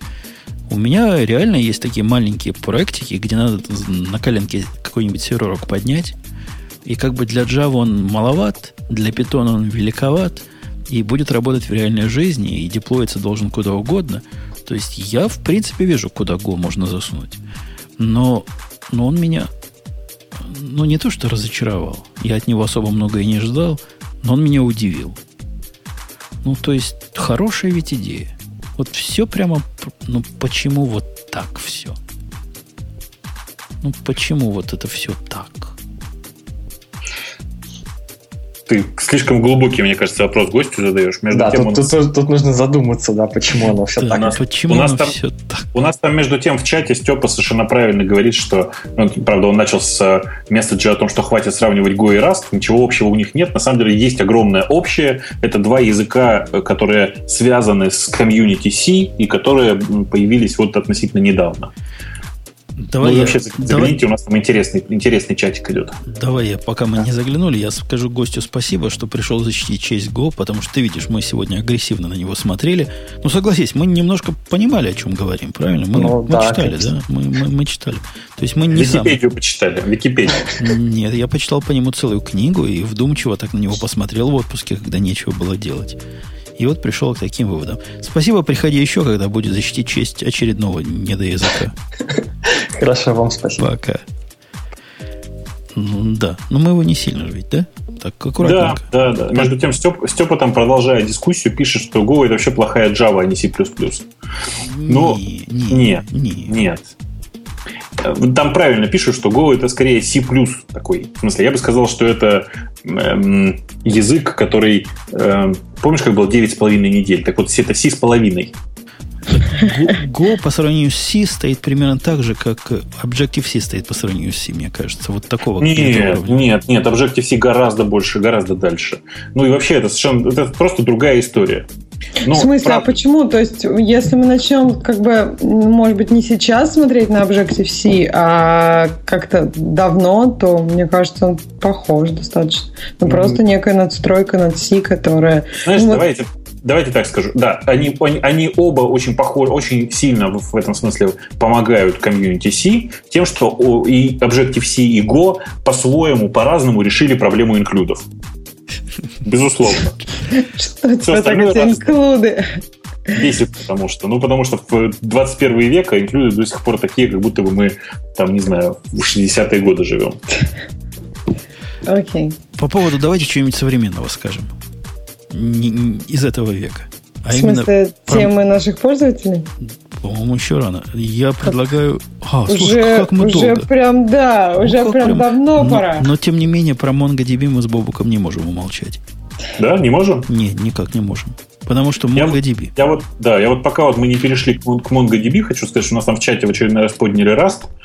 И тем, кто интересуется темой языка программирования Rust как такового, очень рекомендую из интереса посмотреть на э, такую штуку, которая называется Iron Framework. ironframework.io. Это такой фреймворк для написания веб-приложений на Rust. Очень забавно.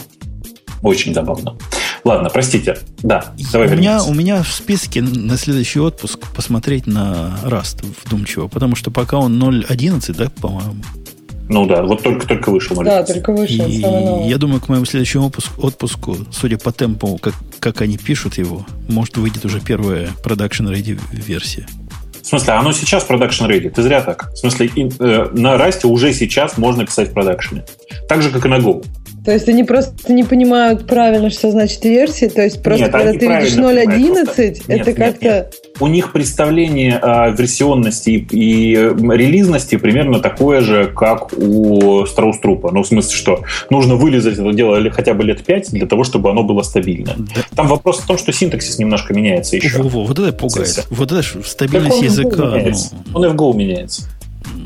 Ну, извините, не, не знаю. Между Go предыдущей версии и современной, мне кажется, совместимости не поломали. Ну, здесь тоже глобально совместимость не, поменяли, не поломали. Просто чуть-чуть поменялись некоторые элементы синтаксиса. Но вообще, в смысле, под с 11 версии, я думаю, что можно совершенно спокойно уже смотреть на него как на почти продакшн язык. Коротенько про MongoDB, потому что там выступал Хоровиц или вот. Он там из главных. Он CTO у них, нет? Кто он? Не знаю. Ну, кто-то, кто известный, короче. Большой кто-то, да. Да, CTO, да. не? CTO, CTO. И рассказывал о том, что нам Mongo 2.8 в том числе готовит. И, в общем, я согласен с комментаторами, которые говорят, надо радоваться. Ну да, не надо, да, напрягаться. Во-первых, э, након... по-моему, нам 2.6 обещали это, нет? Вот, по-моему, нас опять кинули. Обещали документы level locking, по-моему, вот сейчас будет, но сейчас его нет. Мы в 2.6 живем, никакого документ level locking нет, все еще collection level locking. Подожди, нет, они как раз в 2.4, что ли, только объявили про лог на уровне коллекшенов. 2.4, и мы ожидали, что в 2.6 появится уже что-то, ну, другое. В 2.6 ничего не поменялось с локингом вообще. По-моему, по они не обещали в 2.6 перехода на, на, в смысле, на этот самый, на документ бейс. Ну, может на, быть, но, может, я просто ожидал. Ну, вообще, ты же понимаешь, что это довольно сложная реализация вообще сама по себе. Я, Лог на уровне. Я, я, я понимаю. Для меня это даже не особо актуально сейчас, потому что у меня heavy write application таких и нету, которые все время пишут и параллель все время читают. Но, тем не менее, ну, это, это круто. Это правильный способ. В всяком я, случае, если бы они дали нам выбирать, какие, кого мы хотим write э, collection level, кого мы хотим document level, это было прекрасно. Я что-то... А, я хотел сказать, знаешь, что на самом деле вот сейчас это очень опасный момент для Монги. Потому что в, э, пометую историю развития MySQL, а ровно в тот момент, когда там появилось много различных э, сториджей, типов сториджей разных, ровно в этот момент развитие продукта резко затормозилось. Я вот боюсь, что это такой же момент для Монги сейчас. Для поддержки совместимости со всеми прошлыми версиями сториджей? Ну, например. Понимаешь? То есть я не знаю, почему так происходит, но каждый раз, когда база данных добирается до состояния, что сейчас оно все... Pluggable э, storage да, покрутит. Да. Ну, Короче, вот смотри, а? а ведь если смотреть на список потенциальных pluggable storage, ну тут действительно э, видится, что и другого пути особо нету. Да? Хочется какой-то storage, который, например, чисто в памяти. Какой-то storage, который пусть будет тормознутый, но зато компрессированный. Это какие-то совсем-совсем разные use cases. И засовывать все это в core-систему, наверное, здоровья не хватит. Ну, видишь, э, может быть, не нужно было браться за то, чтобы поддерживать их все. Может быть, нужно было сказать, что мы вот эти поддерживаем, а все со всем остальным трахайтесь сами. Понимаешь? Ну, я думаю, они посмотрели на какую-нибудь току, которая тоже может быть теперь бэкэндом, Pluggable Storage, и про которую столько хайпа было и говорят, опаньки, а мы, мы лучше сделаем, что можно. Мы с ними воевать не будем, мы их просто в себя включим. Ну, может, может быть и так, может быть и так. Меня пугает то, что они поддержали InnoDB, потому что я до сих пор считаю, что InnoDB одна из самых больших ошибок, которую совершал Монти в MySQL Ну, короче, я очень боюсь, что Mongo сейчас пойдет путем MySQL. Вот так. Ну, смотри, они Ина включают и, и току. Например, это означает, что, возможно, будут транзакции наконец-то. Но если в, в InnoDB главный смысл как раз это транзакции, как ты понимаешь. Ну да, то есть они ответят на проблему enterprise, которому не особо важна скорость, но важна транзакционность и консистентность. На самом деле, как ты, наверное, догадываешься, enterprise транзакции в чистом виде тоже не очень нужны. Но по непонятной мне причине Enterprise весь считает, что без транзакций жить нельзя. Поэтому, конечно, все будет хорошо, и транзакции будут. Ну да, это отдельный разговор, почему они думают, что им нужны транзакции. Действительно, да. хороший point. Третье, это первые две были, concurrency, значит, pluggable storage, третье automation. Они пытаются во все дыры этот MMS свой засунуть, и я вовсе не приветствую вот эту движуху. Я не понимаю, почему они его везде пропихивают в виде клаудного своего сервиса. Мне кажется, это такая бизнес-модель, то есть э, ты немножко им попользуешься, ну, как, как GitHub, и захочешь заплатить. Видимо, их, им с контрактом по сопровождению жить трудно, и хотят вот такой широкий источник финансирования. Ну, я не понимаю, как они собираются выкручиваться. Ну, в общем, меня этот ММС никогда не, не прикалывал. Какая-то мне всегда она казалась сырой поделкой. Сколько я ее не пробую, всегда она была сырой. А теперь еще через нее можно будет развертывать кластера. Ну, так сказать, big deal. Что за квалификация чувака, который Монго разворачивает, ему нужна особая помощь, чтобы кластер поднять? Что, что ж проще? Если, если уж это сложно, то, может, тебе надо в plain файлы писать тогда? Ну, скорее всего. Какой еще у них вариант есть? Никакого больше. Только в plain файл. В общем, вот такие наши впечатления. Да, Ксюш, ты права. Мы как-то засиделись, за, за, заувлеклись. Это позор. Надо было нас раньше дергать. Нет, ну как, ну интересная тема. Слушай, да ладно, хорошо сидели. Да, да мне тоже хорошо, хорошо сидели. Да, не какие-нибудь вам тарелочки, правильно? Прямо время да. пролетает незаметно. Угу. Что наши слушатели нанесли? Там самое интересное, что нанесли такое, что у нас уже было. То есть первое длинное это как раз про Go, про Go и Rust. Ну, в общем, мы, наверное, уже это все обсудили. Следующая тема это что будет после 1 сентября 2016 года. Данные, приватные данные россиян на зарубежных серверах. Может, Бобу хочет что-то по этому поводу сказать? Я считаю, что пока непонятно, что будет, потому что слишком рано об этом еще говорить. Ну, закон приняли. Закон приняли, но напоминаю, что в силу он вступит в 2016 году. Знаете, к 2016 году или шаг, или падишах сдохнет. Это же известное дело. Ну да, кстати, время-то туда-обратно таскать. Может, до 2016 года тоже уже переосмыслит этот момент. Оно, оно к этому времени может уже, знаешь, может очень сильно поменяться в разные стороны. То есть может просто, ну, не знаю, там, типа, может, э, э, его вплоть до того, что отменить могут к тому времени. Могут выпустить пояснение о том, что имеется в виду, что обязательно дублировать приватные данные на территории Российской Федерации и так далее. То есть там такое количество изменений может произойти. Мы пока просто не знаем, что там будет. 16 год это в условиях Российской Федерации практически никогда. Барлок нас спрашивает, как же можно без транзакций быть уверенным, что записались не только данные, но и журнал в чатике. Он просто не рубит. В Монге это по-другому называется. Это называется write concern. И есть один из таких консернов, причем не самый крутой, который заставляет ждать при записи. И будет запись успешна только тогда, когда записался и журнал. Кроме того, там можно, записались большинство нодов, там, там по-разному можно. Оно просто по-другому называется, но функциональность это уже есть. Прямо в 2.6, прямо сейчас. Ага. Если правильно я понял вопрос Барлога. Да, Ксюша, дальше. Там, кстати, еще в чате советуют, что если вы в Москве, то в Москве есть метап э, Golang Moscow. Так что, если вам это интересно, я тут смотрю фотографии, много людей с умными глазами. Так что, если хотите... Если а как ты определила, что глаза умные?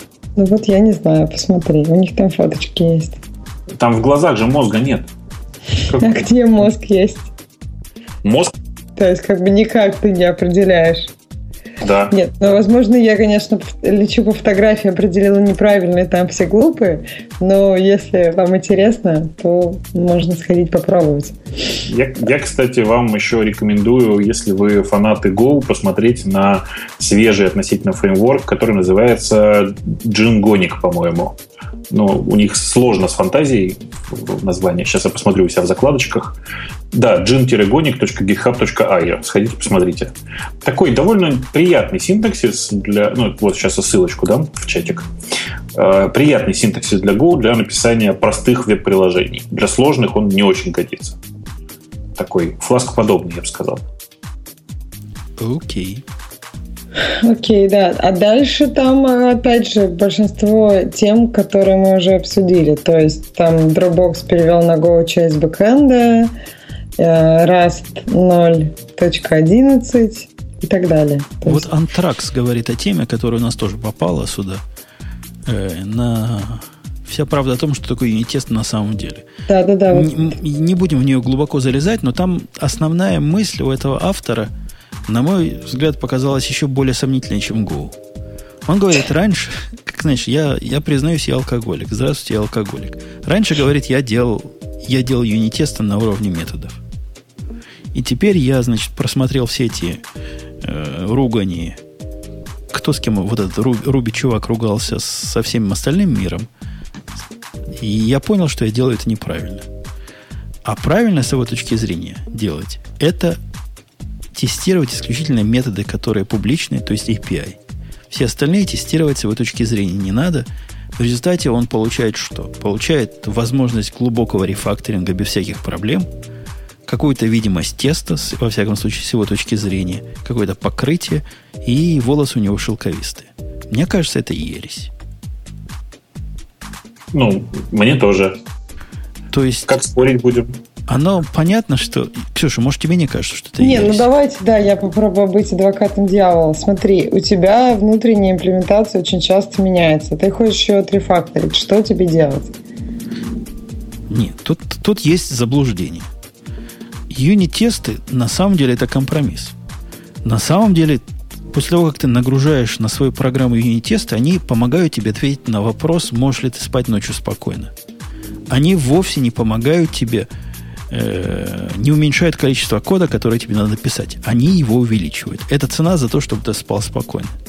Если ты отказываешься сидеть спать спокойно и говоришь, вот у меня есть приватный метод, или там какой-то не очень, не публичный метод, в котором моя бизнес-логика происходит, но я его тестировать не буду, потому что я буду тестировать на высокоуровневом, прошло, вышло, то ну, это не юнит-тест. Это какая-то версия интеграционного теста, который тестирует сферического коня в вакууме. Нет, ну почему? Это интеграционный тест, который это, действительно тестирует это твой black, компонент. Это black box тест получается. Ты можешь, да, внутри заменить всю реализацию и не переписывать все тесты. Тут вопрос, мне кажется, если она у тебя действительно очень часто меняется, ты там, я не знаю, на этапе прототипа, то писать сразу туда все тесты может, ну, действительно очень сильно замедлить скорость э, твоего прототипирования такого уже с написанием кода. Но как бы но, не но дайте мы, никаких Мы ведь как нормальные люди, они фанаты, не пишем тесты до. Мы пишем тесты после. В какой-то момент, когда мы считаем, что достаточно мы застабилизировались, и наша бизнес-логика более-менее, ну, конечно, поменяется. И, конечно, да, придется менять тесты. Такая жизнь. Иначе никак. Это цена за спокойный сон. Но мы не будем их вперед писать. А здесь же они говорят, мы замечательно поддерживаем рефакторинг, мы просто не тестируем имплементацию. Ну, нормально. Ну да, мне это видится каким-то диким перегибом. Мне кажется, этот перегиб взялся от того, что уже было перегнуто в начале. Если, например, ты пишешь тесты до, например, имплементации, и там иногда, например, пока ты написал тесты, но еще не написал имплементацию, у тебя уже все требования поменялись, причем так, что тебе надо так серьезно все переписать уже, то, ну, просто, мне кажется, перегибы могут быть на всех сторонах. И тут нужно искать золотую середину в зависимости от того, ну, что... Ну, когда у тебя, у тебя меняется требование к бизнес-логике, ничего не поделать, и должна переписать код. Вот хоть на уши встань. Нет волшебного способа это как-то Просто сделать, как чтобы само. чаще. Э, вопрос частоты. Если он тебе меняется в два раза в день, то ну, ты просто не успеваешь там дописать тесты и имплементацию. А если ты... Ну, просто вопрос... Не бывает такого, не успеваешь. Почему ты не успеваешь дописать именно тесты? Это, это что? Тест это что? Second э, какой-то уровень citizen? Да ничего подобного. Это такой же код. Он ничем от другого кода не отличается. Ты просто не успеваешь сделать э, слишком много требований для тебя как программиста. Ну да. Значит, надо эстимейты лучше давать. Но вопрос, вариант, что ты написал код, который, возможно, будет работать, это не вариант. Ну да, это не, мы же серьезные люди собрались. А возможно, не будет работать. Кому нужен такой код, который, я думаю, будет работать? Мне, мне, мне стрёмно с таким кодом жить. Эм, ну да. В общем, вот такое. Такой наш комментарий. Короче, хрень пишет вот этот чувак. И я с ним абсолютно не согласен. Ну, это точно не панацея, это абсолютно точно. Это может быть кому-то попробовать в исключительных ситуациях, но как панацея трудно воспринимать эти идеи. Ну что, на этой оптимистической ноте тему, почему э, Перл не победил, по-моему, даже как-то странно ну, трогать. она такая, да. Это, это то же самое, что обсуждать, почему PHP суровый отстой. Э, ты видел, э, к вопросу, у нас в темах пользователя, я сейчас, кстати, ссылку дам в, чатик, это такая смешная пионерская поделка, в смысле, не надо ее воспринимать серьезно, у нас там в темах пользователя э, ссылка на битбакет одного из индексоидов, который запилил очень смешную редонли базу данных. Сходи, посмотри из интереса. Она еще просто... embed, это не просто редонли, да? Да. Такой, как это, Mongo SQLite для Mongo, read-only Mongo SQLite для Java. Сходи, посмотри из интереса. Ну, да. А что значит read-only? Это в смысле immutable? Да. Окей, я понял. Ну, вообще таких э, зверей... Да, ну... как, как, сам, как грязи, конечно. Нет, в смысле, это такое. Это для внутренних нужд там было типа необходимо в одном конкретном месте, а потом решили выложить в open source, чтобы, чтобы было. Ну, в смысле документации и описания, это, конечно, рекордный проект по скупости. Конечно, ты еще в лицензию загляни. Ты, если ты прямо сейчас на, на этом самом, на битбакете, да. загляни в лицензию. Посмотрел лицензию? Копинг файл называется. Пытаюсь найти. Тут, Я тут тоже не могу найти, а где его найти? Ignore и home. Пойду в home. Да ладно. Нет, ну, так а где его искать-то? Я тоже в сорсах искать. Не, ну в смысле в source зайди, и там есть файл copying. Прямо Окей, файл. вижу. Окей. Хороший. Понятно. По-моему, прямо вот оно. Мы, да. мы не можем его зачитать в нашем эфире, потому что нас сразу перейдут в 21 плюс. Да. Да, да, да. 28 плюс, я бы сказал, на всякий случай. На всякий, да. Ну что, мальчики и девочки, на этой оптимистической ноте как бы нехорошо было, но всему хорошему приходит конец. Да. да. Окей. Напоминаю, что это был гиковский выпуск. Обычно у нас не так. Обычно у нас проще. Тарелочки, эльдары приходят и несут э, доброе и вечное. А мы на этом фоне выглядим совершенними лохами, которые мы не выглядим... знают андроида. Да, мы выглядим лохами, которые не знают андроида, которые не пишут на Go, которые слабо понимают разницу между Go и Rust. Зато у нас есть спонсор, в отличие от вас. И этот спонсор хорош более чем полностью. Абсолютно. Это шоу создано при поддержке Digital Ocean. Digital Ocean – провайдер доступного облачного хостинга. Всего за 55 секунд и 5 долларов в месяц вы можете создать свой облачный сервер в одном из дата-центров, расположенных в Нью-Йорке, Сан-Франциско, Амстердаме и Сингапуре, и управлять им с помощью простой, интуитивно понятной панели управления или воспользоваться пользоваться мощным API. Начните прямо сейчас. Введите промокод RadioDefist при регистрации и получите 10 долларов бонуса на аккаунт.